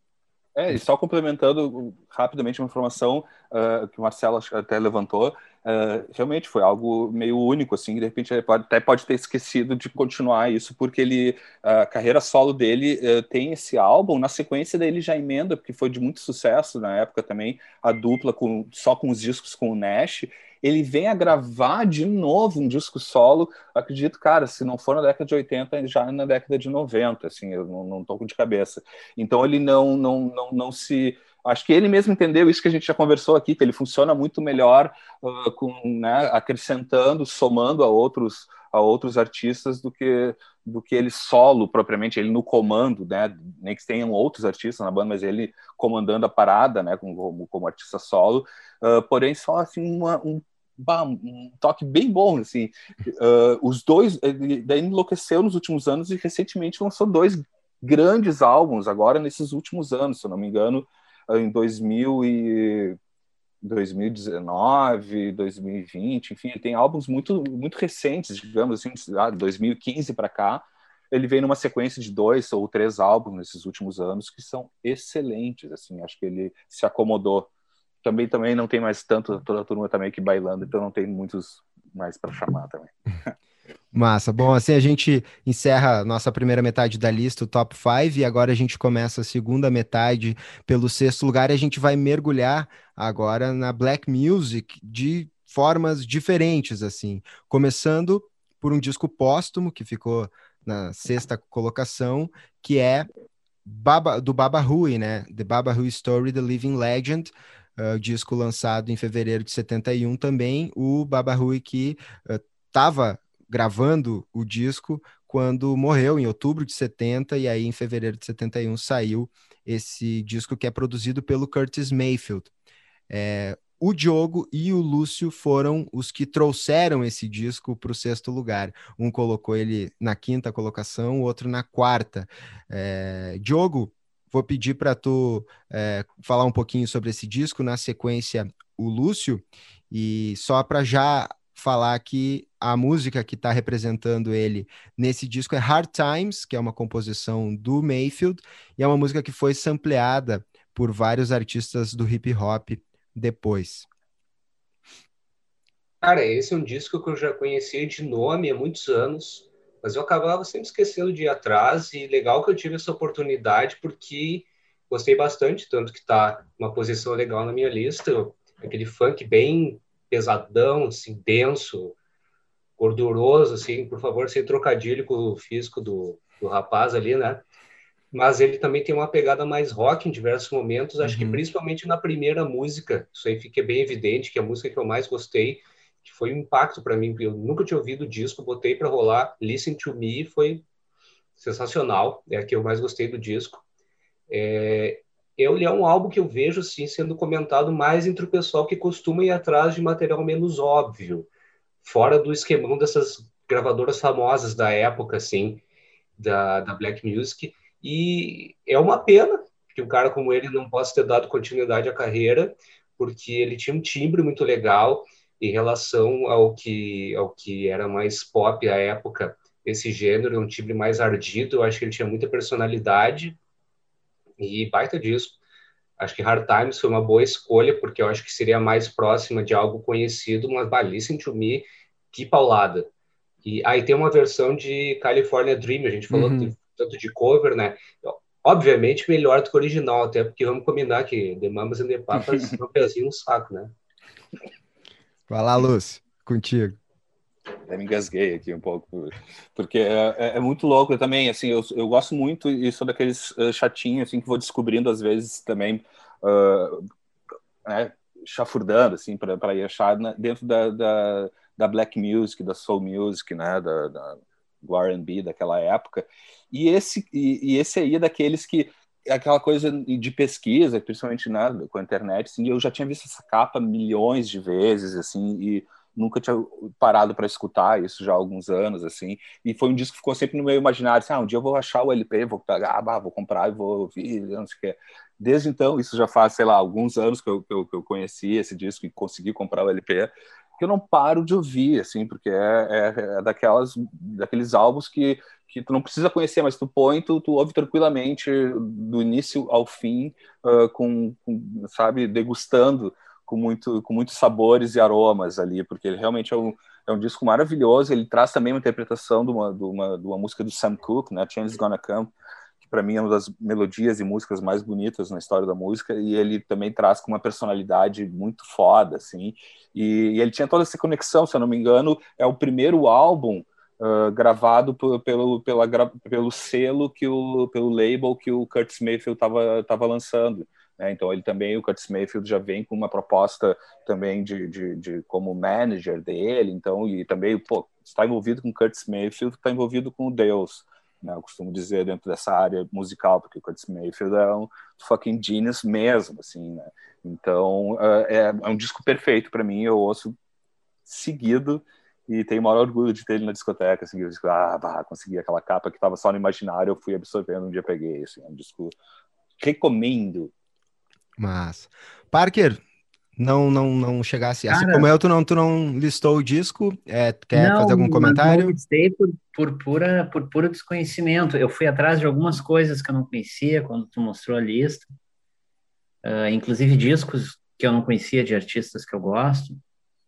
Mas esse aí eu não cheguei a ouvir, cara. Mas tá anotado agora e foi bom ouvir os colegas que eu vou. Vai, vai que não tem erro, vai que não tem vou erro. ouvir com não, com muito carinho, pode deixar, tá dada a dica. A gente segue agora com Miles Davis, o disco em tributo ao boxeador Jack Johnson, lançado em 24 de fevereiro de 71. E aí é um disco de um jazzista, mas é mais um disco de rock do que um disco de jazz, né? Talvez o disco mais roqueiro do Miles, da carreira dele, assim, ele que já tinha dado início a essa fusão do, do jazz, com rock com muita pegada funk também. É, quem trouxe esse disco para a lista também foi Diogo e Lúcio. Agora vou pedir para o Lúcio começar falando então sobre esse que é hoje considerado um dos grandes discos da discografia do Miles Davis, né? Então, cara, é muito louco porque uh dentro dessa, dessa, dessa linhagem do Miles, assim, dessa época, né, porque ele teve esse recorte realmente a partir ali, principalmente com mais com o Beaches Brill ali, um, que acho que é um disco anterior já, uhum. e ele já vem com essa construção de rock, né, jazz rock, que pode se chamar também ali na época, e, e esse disco é, é bem o que tu trouxe, assim, cara, ele é, ele também é um disco que sintetiza também toda aquela, o, o que vem a ser também o que a gente fala desse gênero, ah, jazz rock, bate, fala ou Beaches Brill ou qualquer disco desse período. Uhum. Tanto é assim, particularmente, não é a fase de Miles Davis que mais me agrada, assim, dentro de, das diversas fases que ele, que ele teve, e também te digo que de longe, dentro desse pequeno recorte que a gente pode ir avançar, enfim, né, do, talvez do, do Filhos de Kilimanjaro, que vem antes do Beaches Brill até acho que 75 ou 76, se não me engano, essa, esse recorte mais jazz rock do, do Miles Davis. De longe, esse é o disco que eu mais gosto. Eu diria que até o que eu menos gosto, porque eu acho ele denso a, a, acima do que já é densa a música dele nesse período, entendeu? Acho que, para mim, ele, eh, enfim, gosto, tanto é que votei nele para essa lista,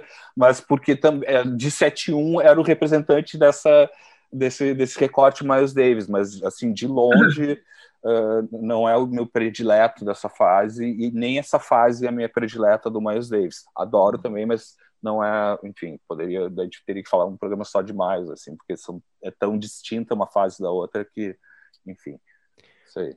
Maravilha. O disco chegou a figurar na minha lista, mas acabou ficando de fora.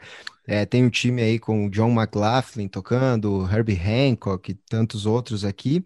Eu coloquei Right Off, que é o lado A do disco, na playlist, que é uma faixa, segundo o Miles, inspirada em Sly and the Family Stone. E aí eu quero abrir para o Diogo falar um pouquinho do disco também. Eu vou um pouco concordar, um pouco discordar com o Lúcio, porque sim, até o Eduardo já comentou também, como ele é um disco quase mais rock do que jazz, né? Ele eu acho que justamente é um disco legal para pessoa que é do rock, formou o seu gosto musical ouvindo rock, quer adentrar esse mundo não só do Miles, mas eu digo até o jazz em geral, de repente, porque ele é, eu acho que é o disco mais rock dele, eu não conheço toda a carreira dele, mas eu acho que acredito que seja. E mesmo comparando com os anteriores que já entraram de cabeça nessa fusão jazz e rock, eu acho que ele é o disco mais tranquilo de curtir em relação ao Beaches Brew, pelo menos para mim, porque principalmente porque eu vejo nele um foco mais evidente na guitarra, que está na mão de John McLaughlin, que é monstro. Aliás, reforçando o que o Eduardo falou, né? Só cobrão envolvido, né? Nossa, o time é surreal, né? Billy Coba, eu até anotei aqui para não esquecer, cara. Herbie Hancock, Dave Holland, Chick Corea, que infelizmente faleceu outro dia, o Jack DeJohnette. São caras que já estavam fazendo história junto com o Miles, dali a pouco iam estar fazendo história pelas próprias mãos, assim. Os caras que se tornaram referência total nos instrumentos que eles tocavam, assim. É verdade, o time é, é surreal mesmo, né? E a gente segue nessa onda, então, né, da Black Music, a gente segue pelo estado de Illinois, né? A gente vai voltar para Chicago agora. Eu falo segue pelo estado de Illinois porque o, o, Miles Davis nasceu em Alton, né, que é também no estado de Illinois. A gente começou em Chicago, volta agora com o Earth, Wind and Fire, que lançou em fevereiro de 71 seu primeiro disco, disco de estreia dessa banda de funk, soul, pouco de psicodelia também. E é um disco que é, por exemplo, um dos favoritos do rapper Ludacris, que também utiliza bastante samples, né? Essas bandas dessa black music dos anos 70, 80 influenciou muito o hip hop e são muito utilizadas, né, em samples de músicas do hip hop uma banda que teve influência também dos Lion the Family Stone, a gente já tinha falado ali no disco do Miles. Foi o segundo lugar do Parker.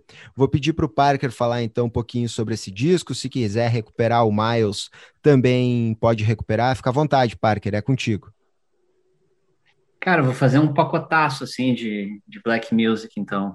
Vai lá. É, eu acho, cara, um grande disco de estreia, né? Tem, acho que a gente pode nominar várias bandas e artistas assim com, com trabalhos que nem foram tão bons no início, mas foram amadurecendo e aí daqui a pouco chega uma fase da carreira que começam a lançar obras-primas, né? E outras bandas, outros artistas não, já começam assim no topo e aí, claro, daqui a pouco vão caindo. E, e, eu acho que o Earth and Fire é, é, um desses casos, assim, é um, é um, grande disco de estreia, né? Eu, eu uh, conheço melhor, assim, a, a, carreira da banda na segunda metade dos anos 70, ali, já na, na parte mais disco, né?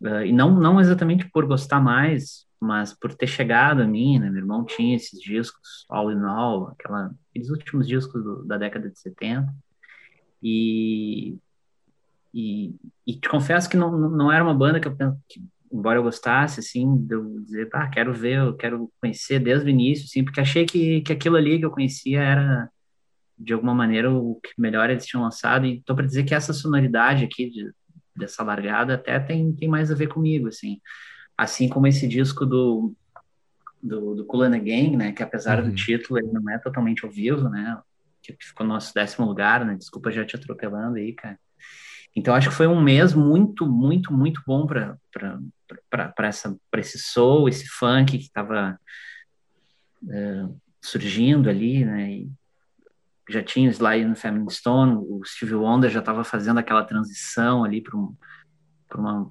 uma pegada totalmente dele, né? E, e ganhando a sua independência dentro da Motown.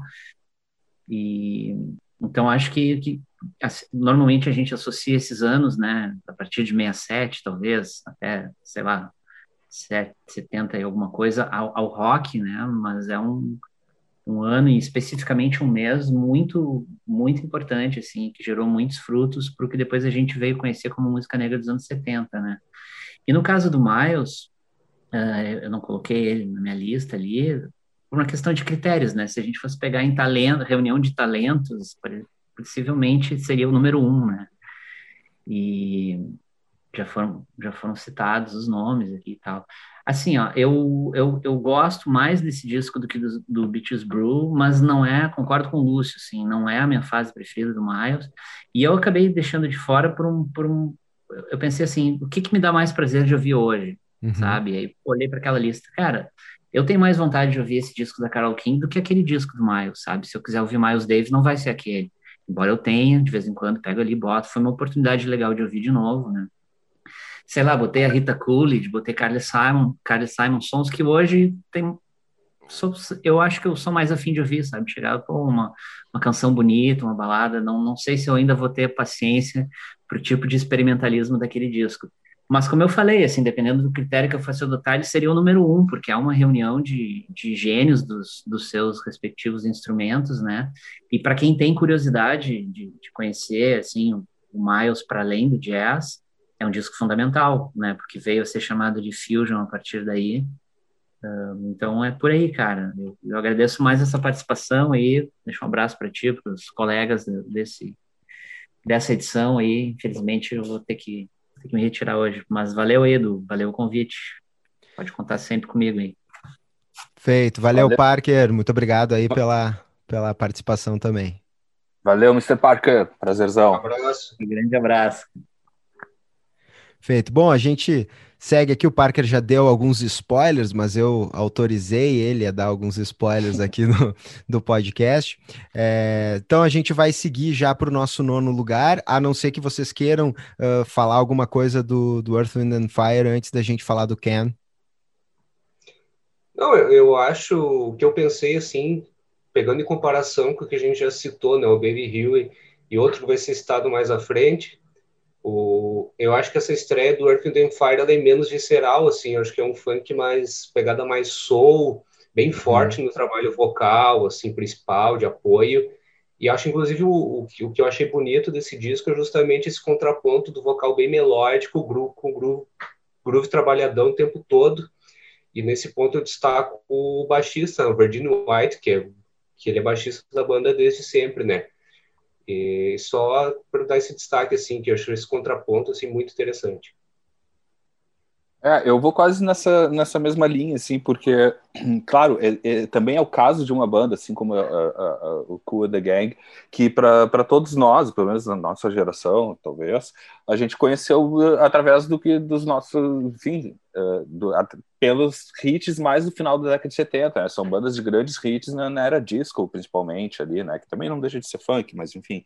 Uh, mas também é daqueles, é, é, é, é, de um, eu até é um exercício que eu tenho feito durante esse período, assim, digamos assim, de, né, de isolamento, que é, que, que é quase uma brincadeira que eu tenho feito, assim, de, e esse foi um que entrou nessa brincadeira, que eu tenho revisitado a discografia de algumas bandas, onde daqui a pouco eu conheço muito mais os hits do que os álbuns na sequência, assim. Então eu tenho pego algumas bandas assim que tipo, ah, conheço só três, quatro músicas são que estão mais no meu imaginário e vou lá, ah, vou ouvir esse disco. E Earth and the Fire foi, foi uma, uma delas, assim, que tipo, ah, vou nunca acho que nunca tinha parado para ouvir isso, sei lá, ouvir o álbum na íntegra, né? O primeiro álbum da banda. Então, eu feito muito esse exercício de ouvir primeiros álbuns de grandes hitmakers, seja o gênero que for, assim até de coisas que eu realmente não gosto. Eu vou ouvir o primeiro disco para comprovar, bah, não gosto nem do hit e nem do primeiro álbum. Não é o caso do Earth, Wind and Fire, que é uma grande banda também, e, e eu fui, acabei até tornando mais fã, assim, de descobrir essas outras nuances, assim, que vocês já trouxeram dessa musicalidade deles nesse,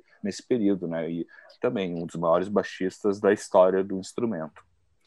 Maravilha. Bom, Earth, Wind and Fire que estreava, então, seu primeiro disco é de fevereiro de 71, disco auto-intitulado, nosso oitavo lugar, trazendo sete faixas, todas autorais. Isso também é interessante de, de pontuar.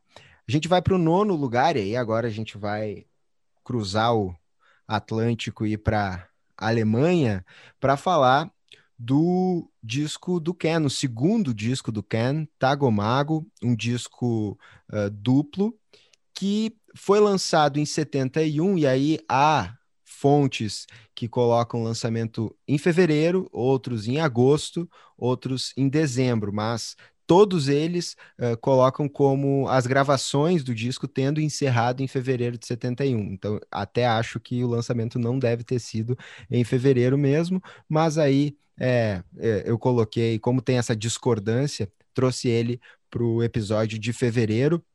Tago Mago, que é esse disco duplo do Ken. Eu coloquei na minha terceira colocação. O Lúcio e o Diogo colocaram na décima. O Parker, que, enfim, teve que ah, sair aqui na, na gravação, não, não, não listou ele. É, esse disco aí também, a gente falando sobre as listas, né? Cada um tem, não tem um critério para lista, cada um escolhe o seu critério e é critério do momento. É, eu, como o, o, o, apresentador aqui, o produtor, é, tem alguns discos que eu acho que tem que ser falados, né? Então, quando eu acho que talvez o disco não vai entrar, como era o caso do Ken, eu, eu digo, não, ele tem que entrar na lista. Se, se fosse por preferência, preferência apenas, ele ia entrar na lista, porque eu gosto desse disco, ia ficar um pouco mais para baixo, talvez numa sexta, sétima colocação, aí ele não ia ter força para a gente colocar ele aqui, né? Porque é um disco, assim, não é um disco acessível, né? Fácil de se escutar, é um disco extremamente experimental, com muita colagem, muita muita manipulação né, de, de, de, de, sons ali, feito principalmente pelo Roger Zukai, que era o baixista da banda, que fez a edição dessas, dessas músicas, dessa, dessas faixas sonoras. Mas essas a, peças. essas peças, é, essa a influência que esse disco tem é uma influência muito forte para o que a música principalmente a não só a música eletrônica, mas principalmente a música eletrônica e o, o que é mais voltado e mais ligado ao eletrônico, é, iria desenvolver anos mais para frente. Tagomago é o segundo disco deles e eles têm uma discografia muito importante, mas esse é possivelmente e muito considerado por muitos como o mais uh, a obra-prima deles ou o mais é, mais considerado o mais influente, o mais importante. Vou pedir um pouquinho para vocês falarem uh, rapidamente sobre esse disco, que tem um, um disco 1 um, um mais acessível, né, com uma, canções mais estruturadas. o, o disco, o segundo disco já é bem mais experimental, bem mais é, é outra coisa, assim. Uh, e, e, o que, que vocês acham desse disco? O que, que vocês consideram dele? Porque, enfim, é, ele ficou em décimo lugar na lista de cada um, mas ele ficou na lista, né? Eu, eu acho que, na verdade, é, eu, eu, vou muito próximo ao, que tu trouxe. Assim, é, é, esse é um daqueles álbuns que uh, deixei em, em, décimo, digamos assim, porque realmente não é um disco muito acessível, pelo menos assim, ou algo que tu vá. Uh, se tu não é realmente fã do, do, gênero, eu ou da banda, que tu vai estar tá ouvindo com muita frequência, assim, talvez mentalmente nem aconselharia aos, aos ouvintes, né? Porque realmente eu, daí a gente vai ficando meio doido, assim. Mas realmente eu acho que ele é, ele é, ele é daqueles discos uh, quase que a gente pode dizer assim peças fundamentais, assim, né? Literalmente, assim, né? Como marcos fundamentais de, de movimentos musicais e artísticos, né? Eu, eu vejo eu vejo muito uh, esse disco, né? E, e, e, não só esse disco, mas muita dessa galera próxima a eles também, né? uhum. né? Não sei se correto é krautrock também, tem uhum. um pouco disso e também não tem, mas eu acho que ele, ele é daqueles álbuns fundamentais dentro do próprio movimento, assim, então eu acho que ele tem essa, ele vai ter sempre essa relevância histórica, né, do, do, como obra. Diogo. Olha, eu até também em cima disso que vocês estão falando, eu admito que quando eu conheci isso, esse disco já há alguns anos, eu não, não curti muito, achei meio fora, meio cabeçudo demais. Ouvindo hoje em dia, só melhor. É que a gente tenta evoluir como ouvinte, né? Nossa percepção vai se aperfeiçoando. Mas ainda é algo que soa totalmente avant-garde, experimental pra caramba. Não tem nada muito convencional nesse disco, especialmente no segundo disco, no caso, né? Eu acho que, inclusive, para curtir uma obra como essa, o cara tem que estar tá na pilha, tem que estar tá concentrado, assim. Não é uma música para passar o tempo, assim. Não é uma música para lavar louça. Vai não, pelo amor de Deus, você vai quebrar os pratos. Não, aí, aí é que, o, que eu ia dizer, e que eu falei que o disco do Yes, ele é, ele é por alegria, assim, cara. Então, esse disco do Ken é, é angústia, uhum. confusão, desespero. Cara, e... Eu acho que ele... É, te interromper, mas acho que ele, ele, ele traz muito, assim, uh, do, do, da visão que se tem mesmo e do que foi externado, né, da, da música que, que vinha da Alemanha, né, aquela uhum. coisa mais cinzenta, mais, densa, sabe, né? densa, né, prédios, o, indu é, o industrial, né, o próprio, uhum. depois veio mais lá na frente rock industrial, uhum. a base tá aí, sabe, Ministry, cara, se os caras do Ministry não tivessem ouvido esse disco, não existiria Ministry nos anos 80, 90, não sei. É, eu acho que é, que é por isso, é, é, é por aí, assim.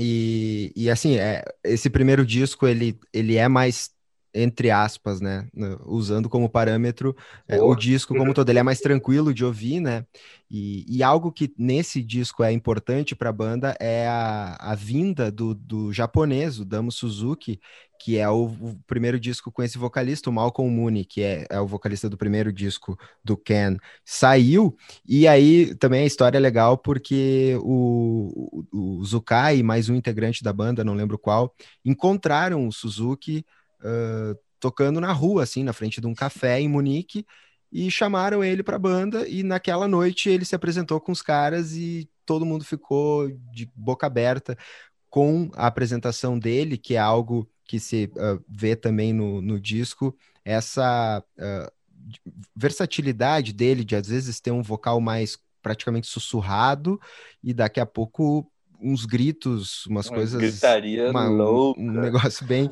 bem louco, assim, que, que acabou. Uh, para essa proposta do Ken, uh, contribuindo e fechando muito bem, né? Apesar dessa, dessa peculiaridade de ser um japonês numa banda de rock alemão, né? E é uma banda que também se influenciou pelo Miles Davis, né? É influenciada uh, pela obra do Miles Davis, e aí eles e também pega uh, bastante né, da, da, da, da, do experimentalismo que vinha, que vinha sendo feito e que era feito também na, na, na Europa, na Alemanha na época, e aí eles é, trazem esse trabalho que virou referência, né? É um manifesto artístico, né? Pode é, ser assim. É, é, é, mais, é mais ou menos por aí, assim. E, e, ele também vai influenciar, principalmente os trabalhos do Zukai, um disco que a gente vai falar mais para frente, mas daí eu vou deixar mais para frente para a gente falar nesse disco. Esse foi o Tagomago, que é um, um nome de uma ilha perto de Ibiza, na Espanha. Eles colocaram o nome no disco disco do Ken, em nono lugar aqui na nossa lista. A, a música que está uh, representada ali na playlist é Mushroom, que é a faixa mais curtinha do álbum, tem quatro minutos e pouco. É a segunda faixa do disco. Para fechar. Eu vi com segurança, sei, né? Não, é só três minutos, depois tu, tu repensa se tu vai seguir. é, para apresentar, assim, né? Apresenta, é. apresenta quem não conhece, vai ali na playlist, ouve, daqui a pouco ver álbum, aí pode tentar se aventurar nessa, nessa loucura do Ken. Aliás, quem gosta muito do Ken, é fãzaço do Ken, se estivesse aqui, Ken estaria numa posição muito melhor. É nosso amigo José Fernando Cardoso. Com né? certeza, eu tava o tempo inteiro pensando, ah, se José estivesse aqui, cara, esse é o Ken, assim, é. Mas ele iria nos convencer muito melhor aos ouvintes. Ah, tipo, não, com certeza, com certeza. É, aconselhamos todos vocês, claro, façam isso, é uma experiência né, musical bacana para quem ainda não ouviu, ouça, mas tenho certeza que o Zé Fernando ia obrigar vocês a estarem com todos os detalhes desse disco, assim, que é realmente importante. Por aí. Bom, fechando a nossa lista em décimo lugar com 15 pontos, a gente já antecipou, né? Também lançado em fevereiro de 71, é o disco ao vivo do Cool and the Gang, é o único disco, assim, 100% ao vivo da lista, né?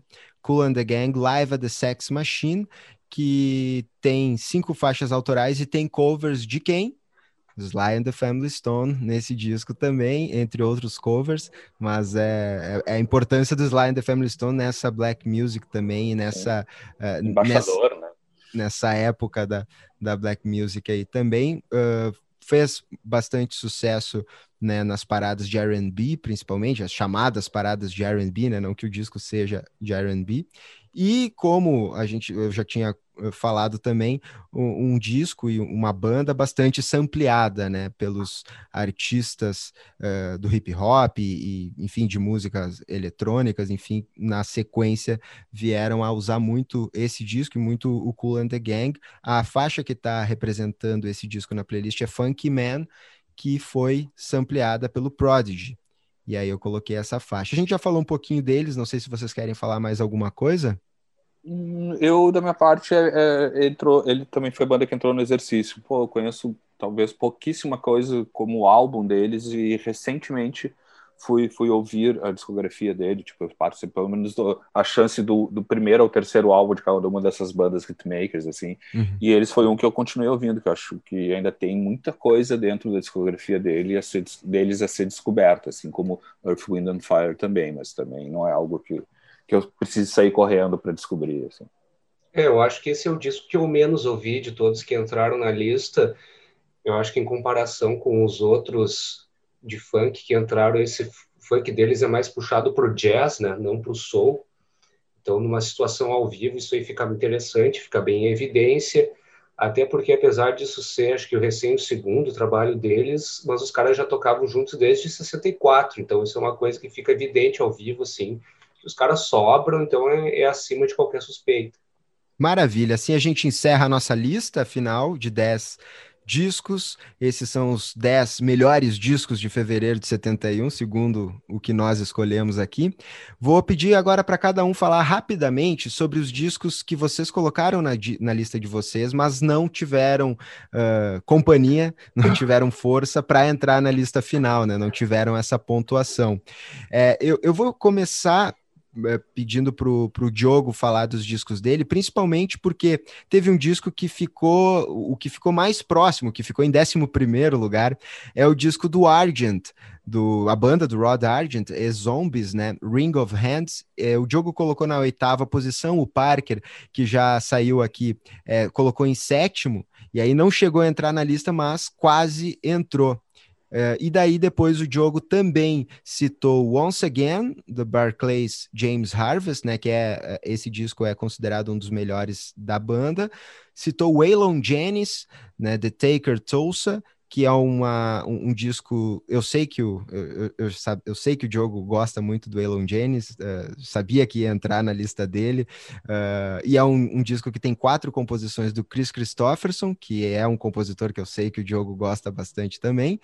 E o Diogo ainda colocou o disco do Soft Machine, o Fourth, que é o último da banda com o Robert Wyatt, e, e acho que isso também mostra bastante de como o gosto eclético do Diogo, né, nesses discos que entraram aí, mostra um pouco disso.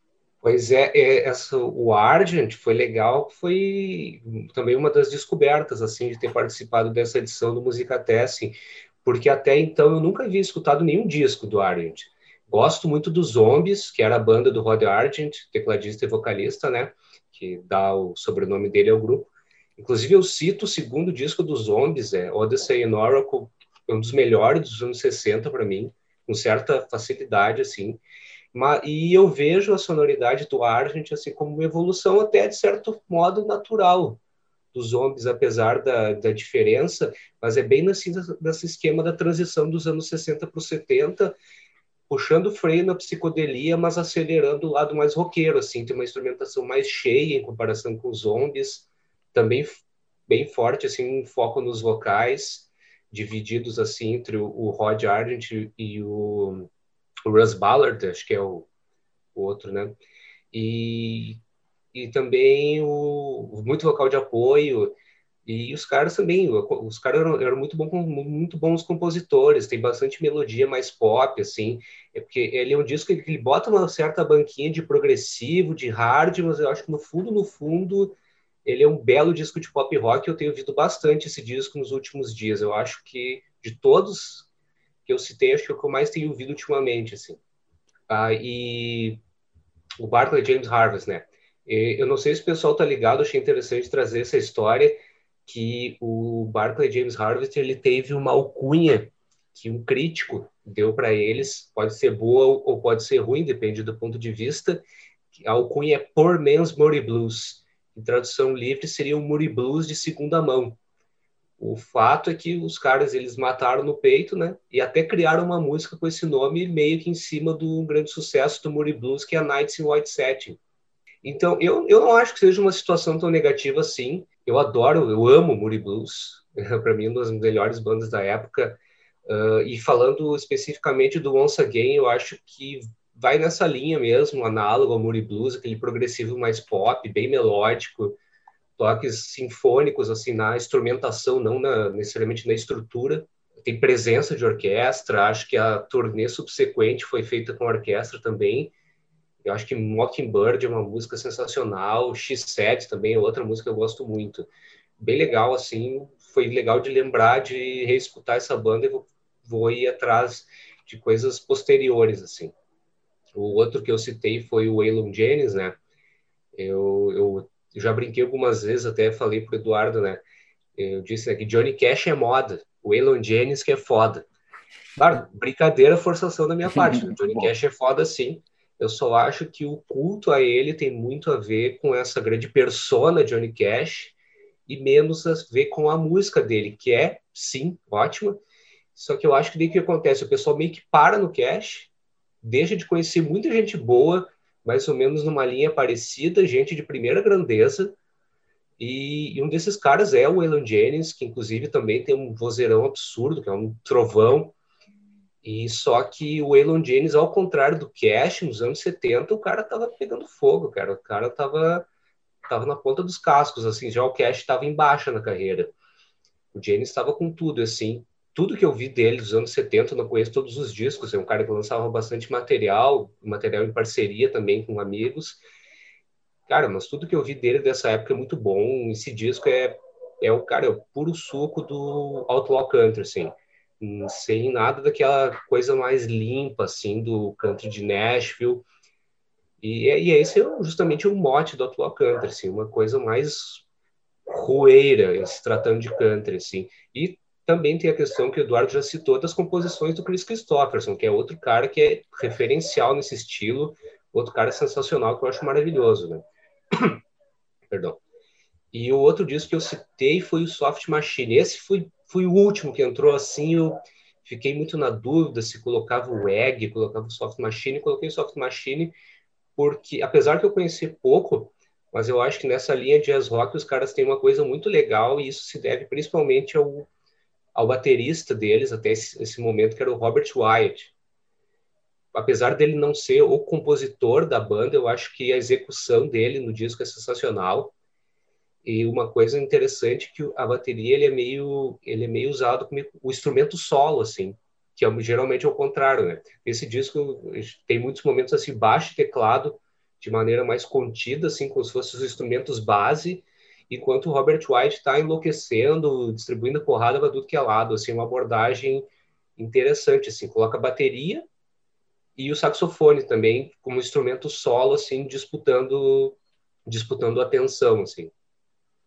Massa, mas o, o, o, Soft Machine, que é o contrário, daí a gente tava falando do Miles Davis, um jazzista que fez um disco de rock. Soft Machine começa com uma banda de rock, né, com pé na psicodelia e tal, e aí começa aí cada vez mais em direção ao jazz, né, fazendo essa fusão também. Só para citar então aqui rapidamente a do Argent, Sweet Mary, tá no, na playlist. Uh, depois a do Barclays James Harvest Mockingbird entrou. The Taker do Waylon Jennings, né, a faixa título, e King and Queens do Soft Machine. Agora eu vou passar para o Lúcio, que tem dois discos que o Lúcio citou, que eu também citei e não entraram no, na lista final. Som Imaginário, que é a banda do Milton Nascimento, né, criada para acompanhar o Milton Nascimento, também teve a sua carreira solo, sua carreira independente, uhum. aqui lançando o segundo disco, um disco que não tem, eh, eu consegui ouvir esse disco no YouTube só, é, que tem a primeira faixa que eu acho emblemática, né? Vou plantar cenouras na sua cabeça, uma das frases mais legais da música, um som assim com humor muito uh, presente, e o Cactus com One Way or Another, que eu acho um, achei um disco um disco de rock, assim, hard rock, muito legal. Segue a, a tendência do, do Cactus de trazer seis músicas originais e dois covers que tinha feito antes.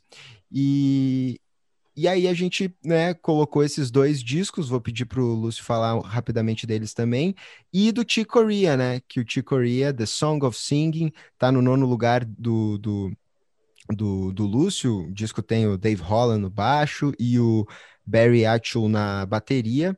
É o quinto trabalho do Chick Corea, saiu 2 de fevereiro de 71, quinto trabalho né, como líder. Chick Corea que nos deixou, né, uh, recentemente, nota, uma das notas tristes, das tantas notas tristes que 2021 infelizmente já tem.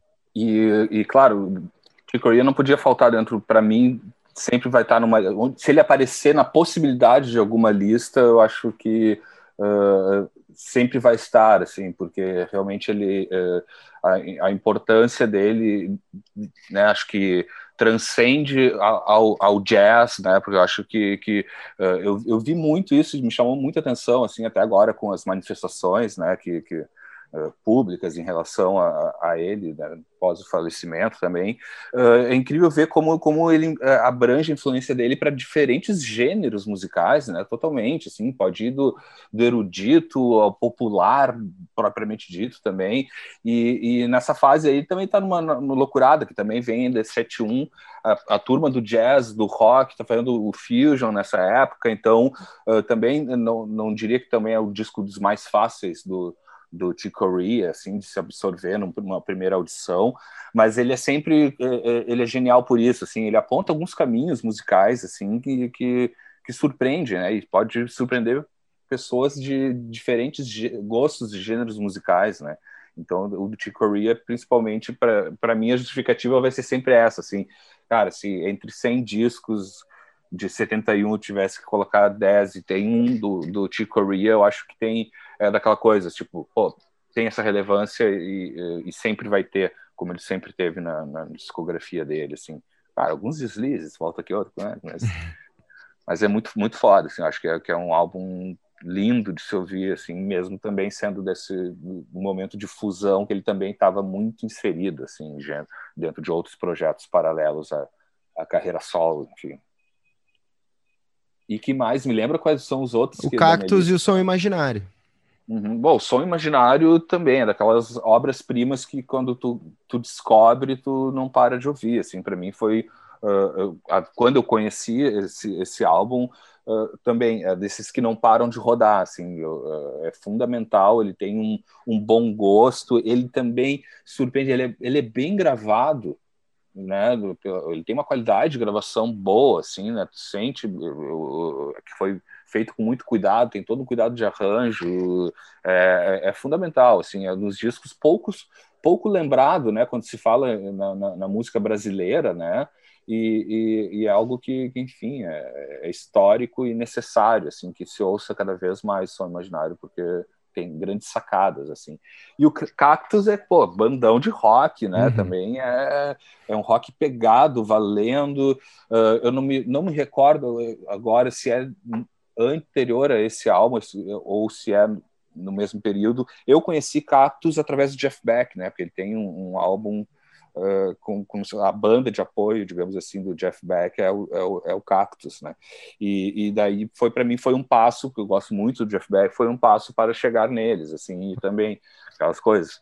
Uh, muito bom, muito rock, e, e, é daquelas bandas também, né? Eu também não, não tenho certeza, me corrija se a, a, discografia deles também não é muito extensa, mas é daquelas bandas assim que também não, eu diria assim, ah, tem algumas bandas que para mim basta um álbum, não preciso estar indo atrás assim dos outros três ou quatro, cinco discos para ouvir com frequência assim.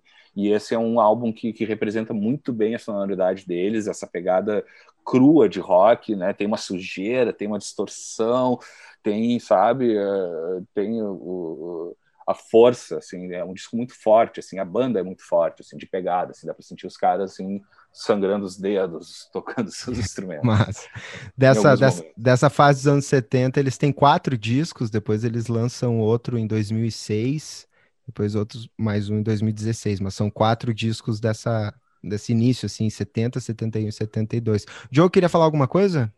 Não, eu só queria destacar o trabalho do Carmine Appice, Appice, uhum. não sei, baterista do Cactus e, e, de outras bandas, que é monstruoso, um, dos grandes assim, do instrumento.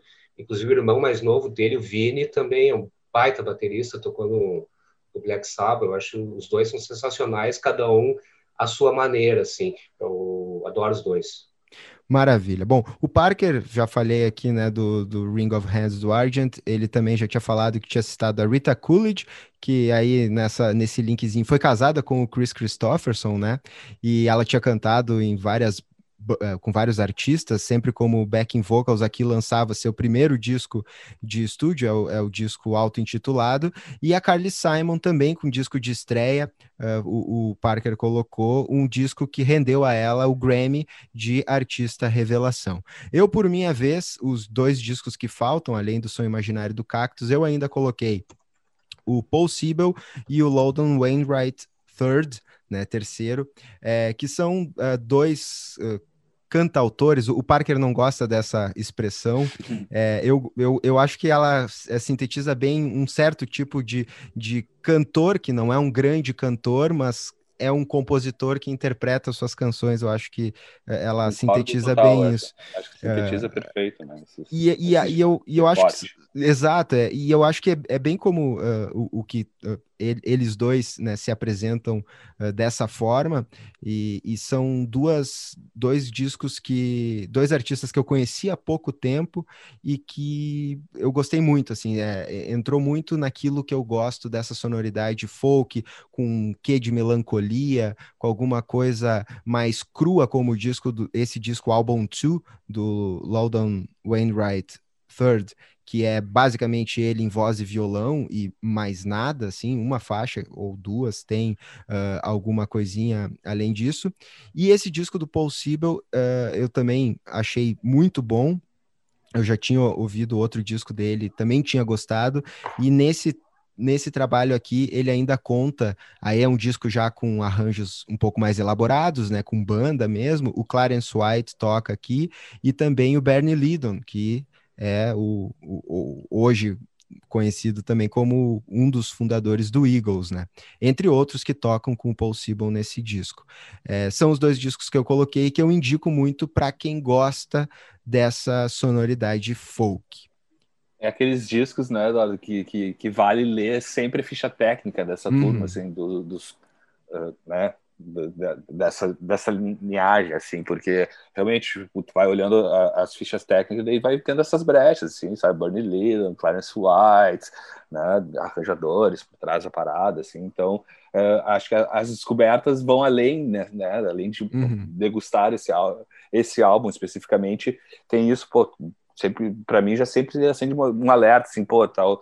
Bernie Lillan envolvido, pô, Clarence White, gênio total, uhum. assim, eu penso, não, onde tiver algum disco onde está o Clarence White, eu por sorte vejo ali que está na, na, na, no time de, de músicos, é, é, é, é, quase tiro certo, assim, bom. Bom, e assim a gente encerra a nossa pauta principal aqui do retrospecto. Falamos de vários discos. A gente falou basicamente dos 21 discos citados, né, dessa lista de 37 discos uh, lançados, a grande maioria em fevereiro de 71. Tem a playlist que tu pode encontrar um representante de cada um desses discos e dos discos que a gente não citou aqui também estão lá na playlist para tu saber o que, que ficou de fora e ver também se tu concorda que tal disco ficou de fora da lista final ou ficou de fora, nem sequer foi citado por um de nós. Que às vezes é difícil, né? A gente fica sempre na dúvida, acaba esquecendo ou ou até a né? nossa já mudou, né? É, daqui a pouco isso aí é... Até o final do, do, do, do, episódio a gente já repensou as nossas listas. Pá, devia ter colocado aquela outra. é, é, bem, é Como bem é que eu aí. fui esquecer e tal, assim. Mas enfim, imagine, né, gente? É um mês de um ano incrível. Né? Então... Então agora a gente vai dar uma olhadinha para o que estava tocando muito, coisas que já tinham sido lançadas e estavam tocando muito naquele momento as mais ouvidas.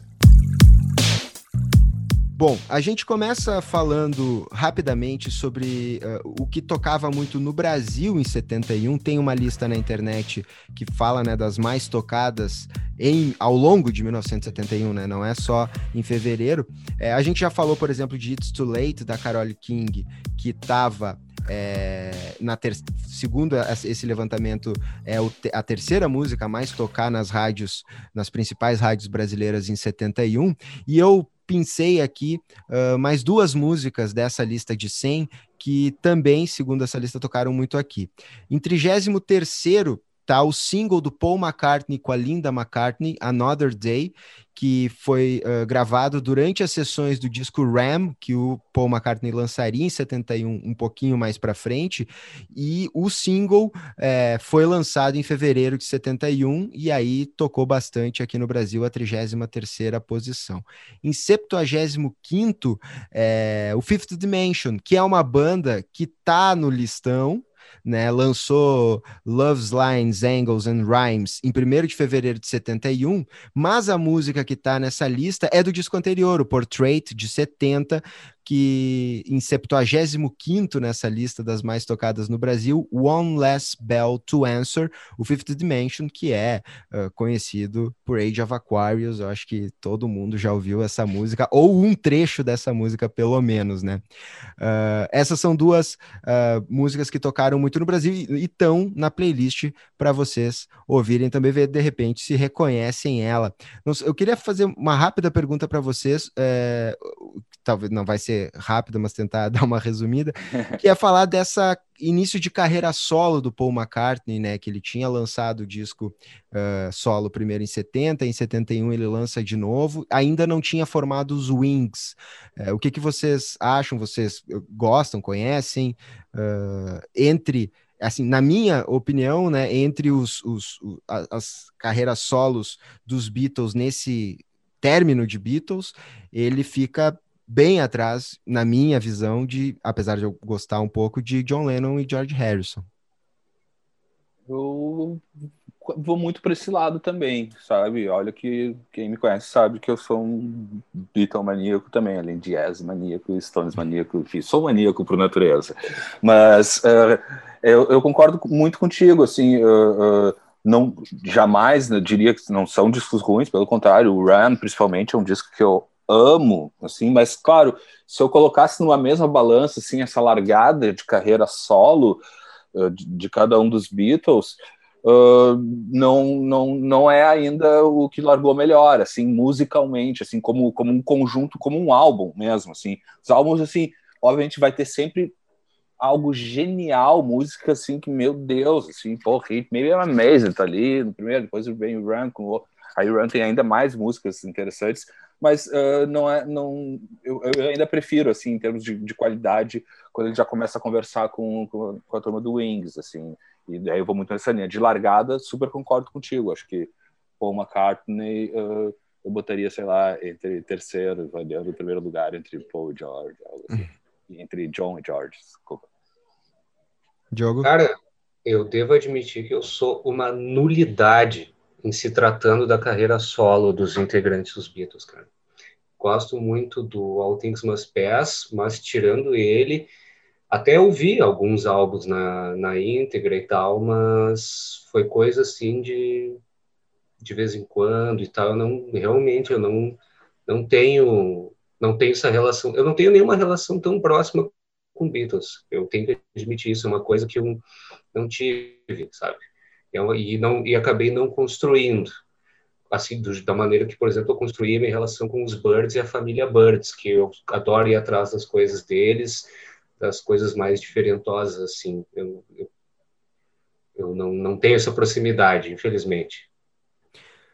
Bom, e daí, a partir daí, a gente vai para o que estava em primeiro lugar na Billboard, né, as paradas dos Estados Unidos, e nas charts britânicas. Eles têm lá é, bem, muito mais organizado do que nós há muito tempo essas paradas, né? A gente consegue ver certinho o que estava em primeiro lugar, os mais vendidos.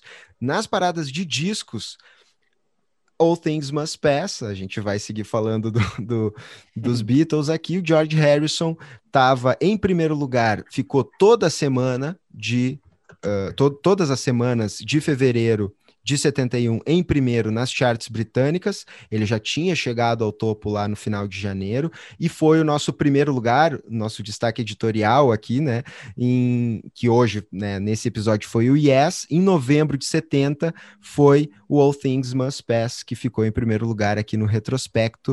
Uh, o podcast que o Parker participou também, ele até mencionou isso mais cedo aqui no podcast. E na Billboard, o All Things Must Pass, que já tinha é, também é, figurado lá, ele ficou duas semanas em, de fevereiro em primeiro lugar. Aí entrou o disco de Jesus Christ Superstar, que é aquela ópera rock feita pelo Andrew Lloyd Webber e o Tim Rice, que depois é, inspiraria o filme, né, que foi lançado em 73. O disco vem antes do filme. E encerrou fevereiro em primeiro lugar a Janis com Pearl, que é um disco que ficou em quinto lugar na nossa lista de janeiro. O Pearl encerrou então uh, as paradas da Billboard de álbuns. É... George Harrison, Janis Joplin e Jesus Christ Superstar são os discos aí que estiveram em primeiro lugar. O que, que vocês acham disso? Eu acho que eu tenho que ir atrás de ouvir o Jesus Christ Superstar, porque eu nunca ouvi. E eu, eu sou suspeitíssimo, assim, né? George Harrison ali na parada me, me, me dá uma coisa, assim, que eu amo. Né? A minha paixão de vida é o George, Beatle George.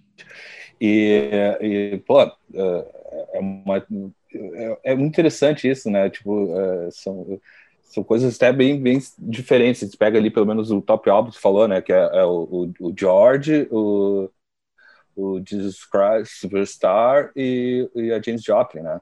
Que estão na, na, na Billboard, parada, isso. na Billboard, né? E, e cara, imagina o, que rodou, né? O, o né? Porque o, o All Things Must Pass, uh, né? É incontestável, assim como como grande obra-prima, assim, também dentro da história da música, a meu ver, assim. E né? Nem precisa se dizer, né? mas Sweet Lord é um hit uh, global, né? Quase interplanetário, eu já diria. Mas, bom, nas paradas de singles aí a gente encontra outras coisinhas. É, na, na Billboard, tá a, a banda Dawn, com Tony Orlando, que tinha lançado o disco Cândida em 1970, e aí uma das faixas, Knock Three Times, é, ficou em primeiro lugar por algum tempo na Billboard, ficou na primeira semana de fevereiro também. E aí, quem assume o primeiro lugar nas paradas de singles da Billboard são os Osmonds, com a faixa One Bad Apple, ficou três semanas em primeiro lugar. Uma faixa que assim, eu não conhecia os Osmonds, e, e quando eu fui, eu acho que foi ano passado que eu fiquei, conheci assim e fui ouvir, e me lembrou muito, eu ouvi sem ler nada sobre, me lembrou muito uh, o Jackson 5. E aí, quando eu fui ler sobre essa faixa, eu vi que ela foi, o, o compositor escreveu pensando nos Jackson 5. E aí, mas daí eles não gravaram, eles gravaram ABC, se eu não me engano. Eles escolheram gravar ABC e aí One Bad Apple ficou para os Osmonds. Então não é à toa que a faixa lembra bastante uh, o Jackson 5. E os singles nas charts britânicas, em primeiro lugar, My Sweet Lord, ainda ficou em primeiro lugar, single do All Things Must Pass, ficou três semanas de fevereiro. E aí, na última semana, de fevereiro, assume o primeiro lugar Baby Jump, do Mungo Jerry, que é um single do disco Electronically Test, que foi lançado em março por eles, mas o single saiu antes, já tinha atingido o primeiro lugar. Os Osmonds é engraçado, né? Porque eles vêm dessa tradição, né? Tipo, famílias musicais, né? Então uhum. a, a, relação é, é, é, direta, né? Com Jackson 5, enfim, família do Remy da vida. Assim. É, é, engraçado, assim, é divertido. Ótimas capas, cafonas. Bom, e assim a gente termina essa parte das charts, né? A parte das paradas, e a gente vai para nossa lista extra para finalizar o podcast. Lista extra. Bom, e na lista extra deste podcast de fevereiro de 71, a gente traz agora discos de 61, 81, 91, 2001 e 2011. Começando com os 60 anos do disco Out of the Cool, da The Gil Evans Orchestra. Foi um dos primeiros discos lançados pelo selo Impulse. O Gil Evans, pianista, tinha terminado uma temporada no Jazz Gallery em Nova York e aí gravou esse disco basicamente com a mesma banda. E ele estava saindo também de colaborações incríveis com quem? com Miles Davis, que a gente já falou aqui. A última tinha sido Sketches of Spain, de 60, e aí em 61 ele lança esse disco. A faixa que está na playlist é La Nevada, uma faixa de abertura de 15 minutos, composição dele.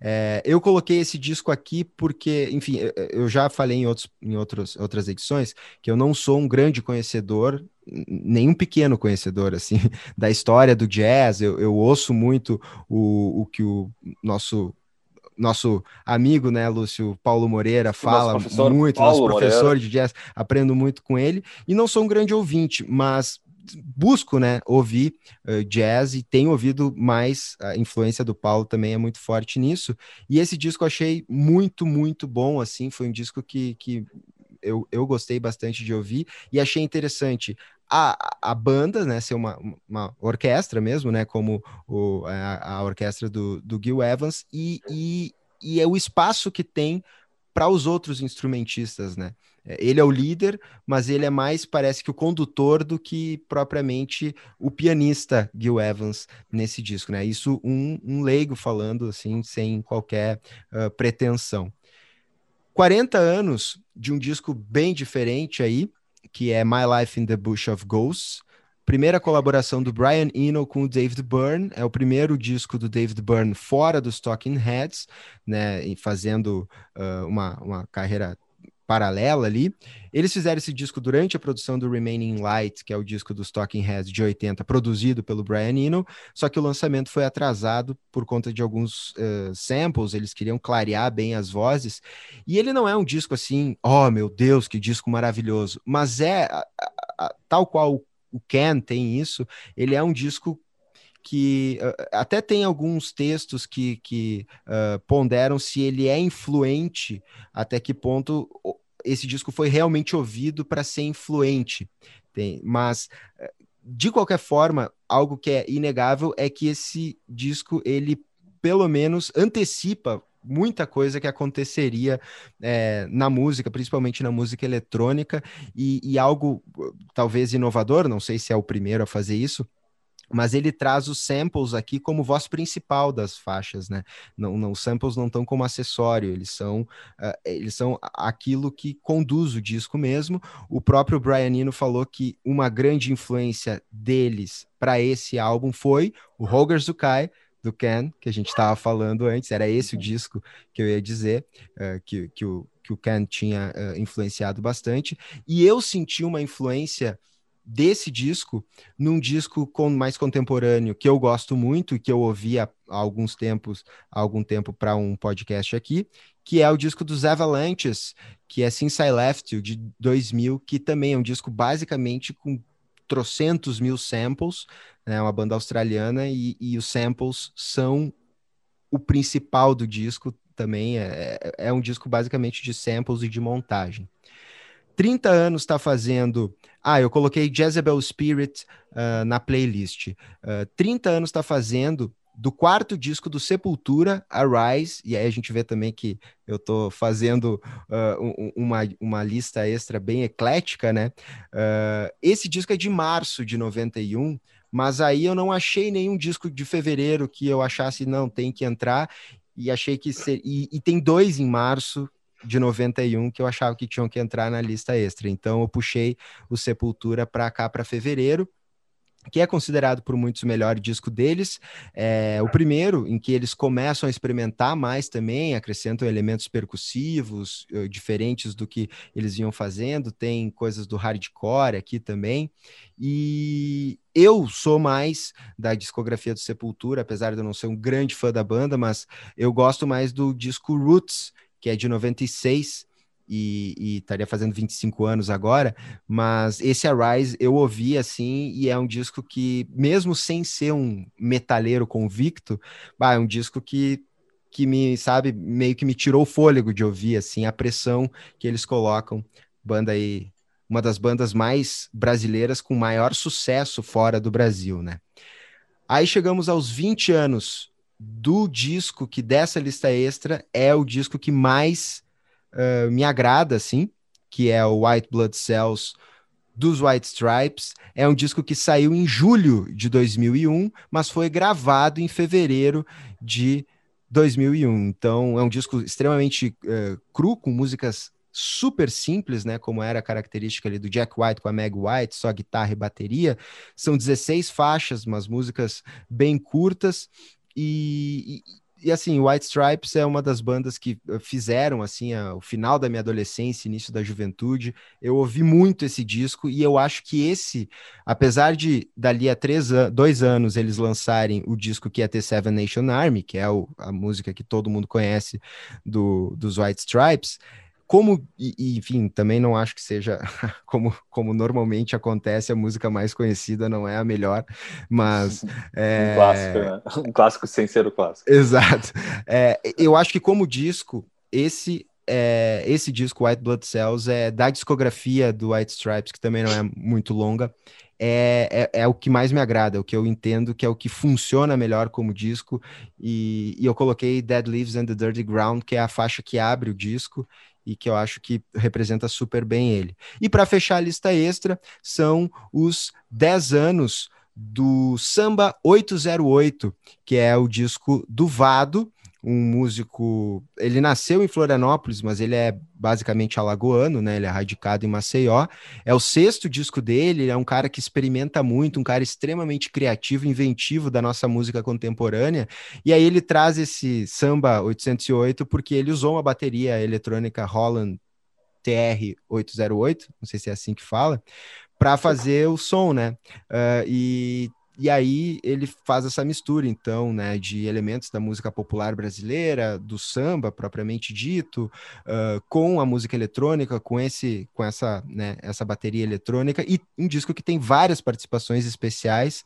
Tem o Zé Cabaleiro, tem Curumim, tem o Camelo com a Malu Magalhães também, e a faixa que eu coloquei, é, que é uma das que eu mais gosto do disco, é Surdos de Escola de Samba, que tem a participação do Chico César. Então, essa é a minha lista extra.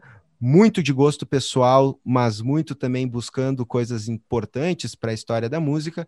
E agora eu vou abrir finalmente aqui para os meus pacientes convidados poderem comentar o, que, o disco que eles quiserem, se eles quiserem comentar algum deles, mas eu sei que o Diogo quer comentar ao menos um, né, Diogo? Sim, eu sou um cara que formei meu gosto musical, especialmente com heavy metal, né, cara? Então não tem como deixar de comentar a respeito da maior banda do gênero que o Brasil já pariu, né? E o Arais, assim, ele é total consolidação do Sepultura como uma força mundial no som pesado em geral, não só um determinado subestilo, assim.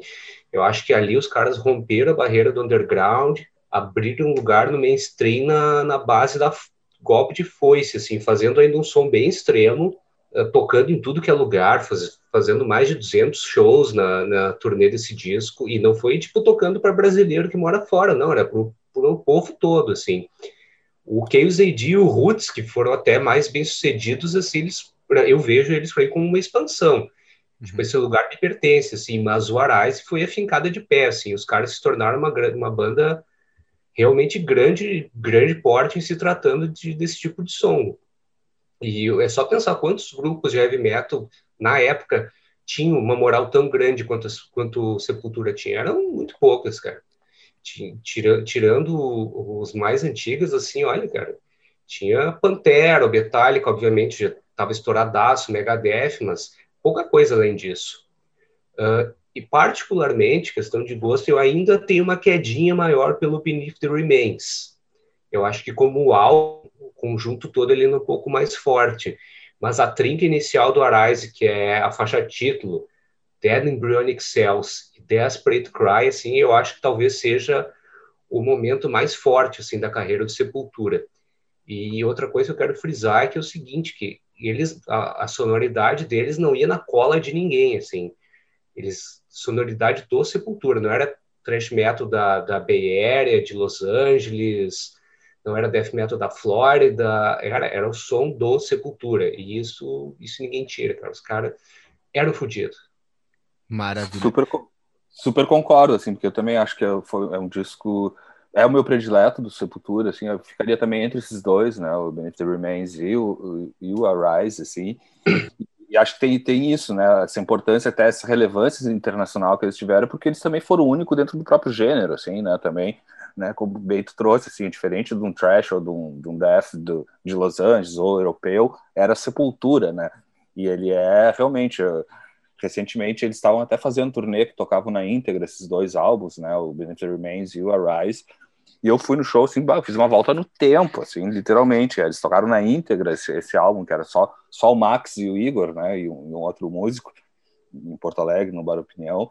E foi algo incrível, assim, que daí eu, eu, eu cara, é algo que eu parei de ouvir, eu ouvi muito na época, assim, eu, eu, inclusive fui num dos primeiros, no primeiro show de Sepultura em Porto Alegre, que foi uns anos antes. Tu no, dizes no... que quem tocou foi o Cavaleiro Conspiracy, que tá tocando Isso. esses discos na íntegra, não o Sepultura, né? É, isso aí, isso aí, mas tocando na íntegra e, obviamente, pô, com os caras ali. E foi muito foda, assim, porque eu, eu literalmente voltei no tempo e, e, e, se tornou muito mais relevante do, do agora para mim, assim, porque, tipo, é algo que eu parei de ouvir, assim, não, não, né, teve um período que eu ouvia muito, assim, achava muito legal, jovem, metaleiro, louco, enlouquecido, e Sepultura foi uma banda muito marcante para mim numa época, assim, eu assisti um show deles, se vocês terem ideia, em Porto Alegre, no ginásio do, do colégio que tem na na, na Ipiranga Protásio Alves, acho que isso foi em 89 ou 88, não tenho certeza, assim, que eles lembram até hoje que, que foi uma destruição, assim, destruíram o ginásio do colégio, mas imagina, era sepultura início dos anos 90 ou final dos anos 80, tocando ainda os álbuns anteriores lá. Então, é, eu acho que eles, para mim, ganhou ainda mais importância ao longo do tempo, assim, de quando eu, tipo, ah, ok, vou ouvir agora no Sepultura, sabe? O cara ouvindo, sei lá, um jazz, o Bill Evans, daqui a pouco vira vira o lado, põe um outro, o Sepultura, eu gosto de fazer isso comigo e com os vizinhos. e, então é um álbum que eu ouço ainda bastante, gosto, passei a ouvir muito mais eles quando eu teve esse Remember, um ano ou dois anos atrás, agora, enfim, a gente perdi, perdemos a noção do, do tempo, assim. Uh, e outro que eu queria destacar muito uh, é o do, do Jill Evans mesmo, porque realmente é um é, é, bem o que tu trouxe, assim, ele, ele, dá o espaço, né, porque ele é um cara que vem, ele é, ele é um arranjador por natureza, né, tanto é que ele, ele vem agora trazendo de novo Miles Davis, o, talvez o disco que eu mais gosto do Miles Davis, que ouço muito, muito, muito, é o Sketch of Spain, uhum. onde ele é o arranjador junto, então ele, é, ele, já, e ele ganha muito destaque, talvez por isso, até foi uma boa jogada para ele, e esse álbum teve um, um bom destaque nesse ano, porque ele está estampado na capa ali com o Miles Davis numa capa muito emblemática do Miles Davis também, que é do Sketch of Spain. Uhum. Então, e ele já vem e traz aí ele, né, com, com as peças dele e é perfeito isso, isso que tu falou, Eduardo. Ele, ele, ele, ele deixa fluir, né? Ele é, ele é muito, muito, ele compartilha muito bem os espaços dentro das canções, assim. Ele, né? Ele, ele abre pela música, pela musicalidade, pelo arranjo né? Então ele não tem esse, não, não é um, ele não é um arranjador egocêntrico, né? Dentro da música, assim, ele é um cara que compartilha muito bem, divide muito bem, seja nas obras dele ou trazendo isso, essa visão para as obras de outros artistas que ele, que ele também fez arranjos e produziu outros álbuns e como um, um exemplo perfeito para mim é o Sketch of Spain, que é para mim é das obras primas da, da história da música, assim. E ele está no meio, então tipo, pô, Bill Williams é um semideus nessa área. Massa, maravilha. Fica então a dica para todos vocês que estão nos ouvindo aí. É, a nossa lista extra traz também um pouco de músicas de outras épocas, né? Para a gente volta aqui no tempo para 1971, na maior parte do podcast, mas no finzinho a gente pega um pouquinho de sonoridades diferentes, até para ver como no caso do que né, eu trouxe aqui o Brian Eno e o David Byrne, coisas que uh, lá de 71 influenciaram em 81, né? Eu, eu, tento fazer esse link, os 30 anos do Arise, do Sepultura, descasso que tanto o Lúcio quanto o Diogo também destacaram aqui. Eu não sei se eu cheguei a mencionar, mas a faixa do, do Arise que está na playlist é Dead, Embry Dead Embryonic Cells, é, foi a que eu coloquei, foi a que me chamou mais atenção assim para eu colocar para apresentar para quem eventualmente não conheça. É a minha preferida também. Massa, então. maravilha. E eu gostaria então de também agradecer muito a participação de vocês dois, a participação do Parker, que uh, saiu um pouco mais cedo aqui da nossa gravação, e espero que todos tenham curtido esse bate-papo sobre música. Fiquem ligados também né, no nosso Instagram, o arroba Musicatessem. Lá a gente faz algumas postagens, traz as capas dos discos, por exemplo, o disco do Jack do do Jack Johnson, não. O, o, disco, o tributo ao Jack Johnson, do Miles Davis, tem duas capas. Eu coloquei a capa original, embora a capa mais conhecida seja a que o Miles está tocando trompete ali de perfil.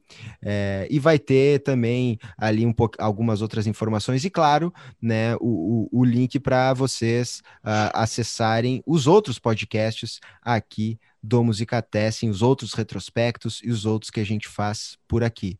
Lúcio, Diogo, muito obrigado pela participação de vocês. Satisfação enorme. Abraço a todos e pessoal, quando acabar essa merda toda que a gente está passando, vamos apoiar o músico, vamos para show, isso aí. É isso aí, prazerzão, Guris. Foi um prazer a gente poder trocar essas, essas, essas histórias, né? E essas, essas, esses gostos musicais, que, que, que, é o que, que faz a gente girar da melhor maneira, principalmente, enfim, em situações como a gente está vivendo. Então, é, muito bacana, adorei. Agora se ralou, Eduardo, vou, vou querer estar em todos. Maravilha, agradeço também a, a companhia de quem nos acompanhou até aqui. Até a próxima. Tchau, tchau.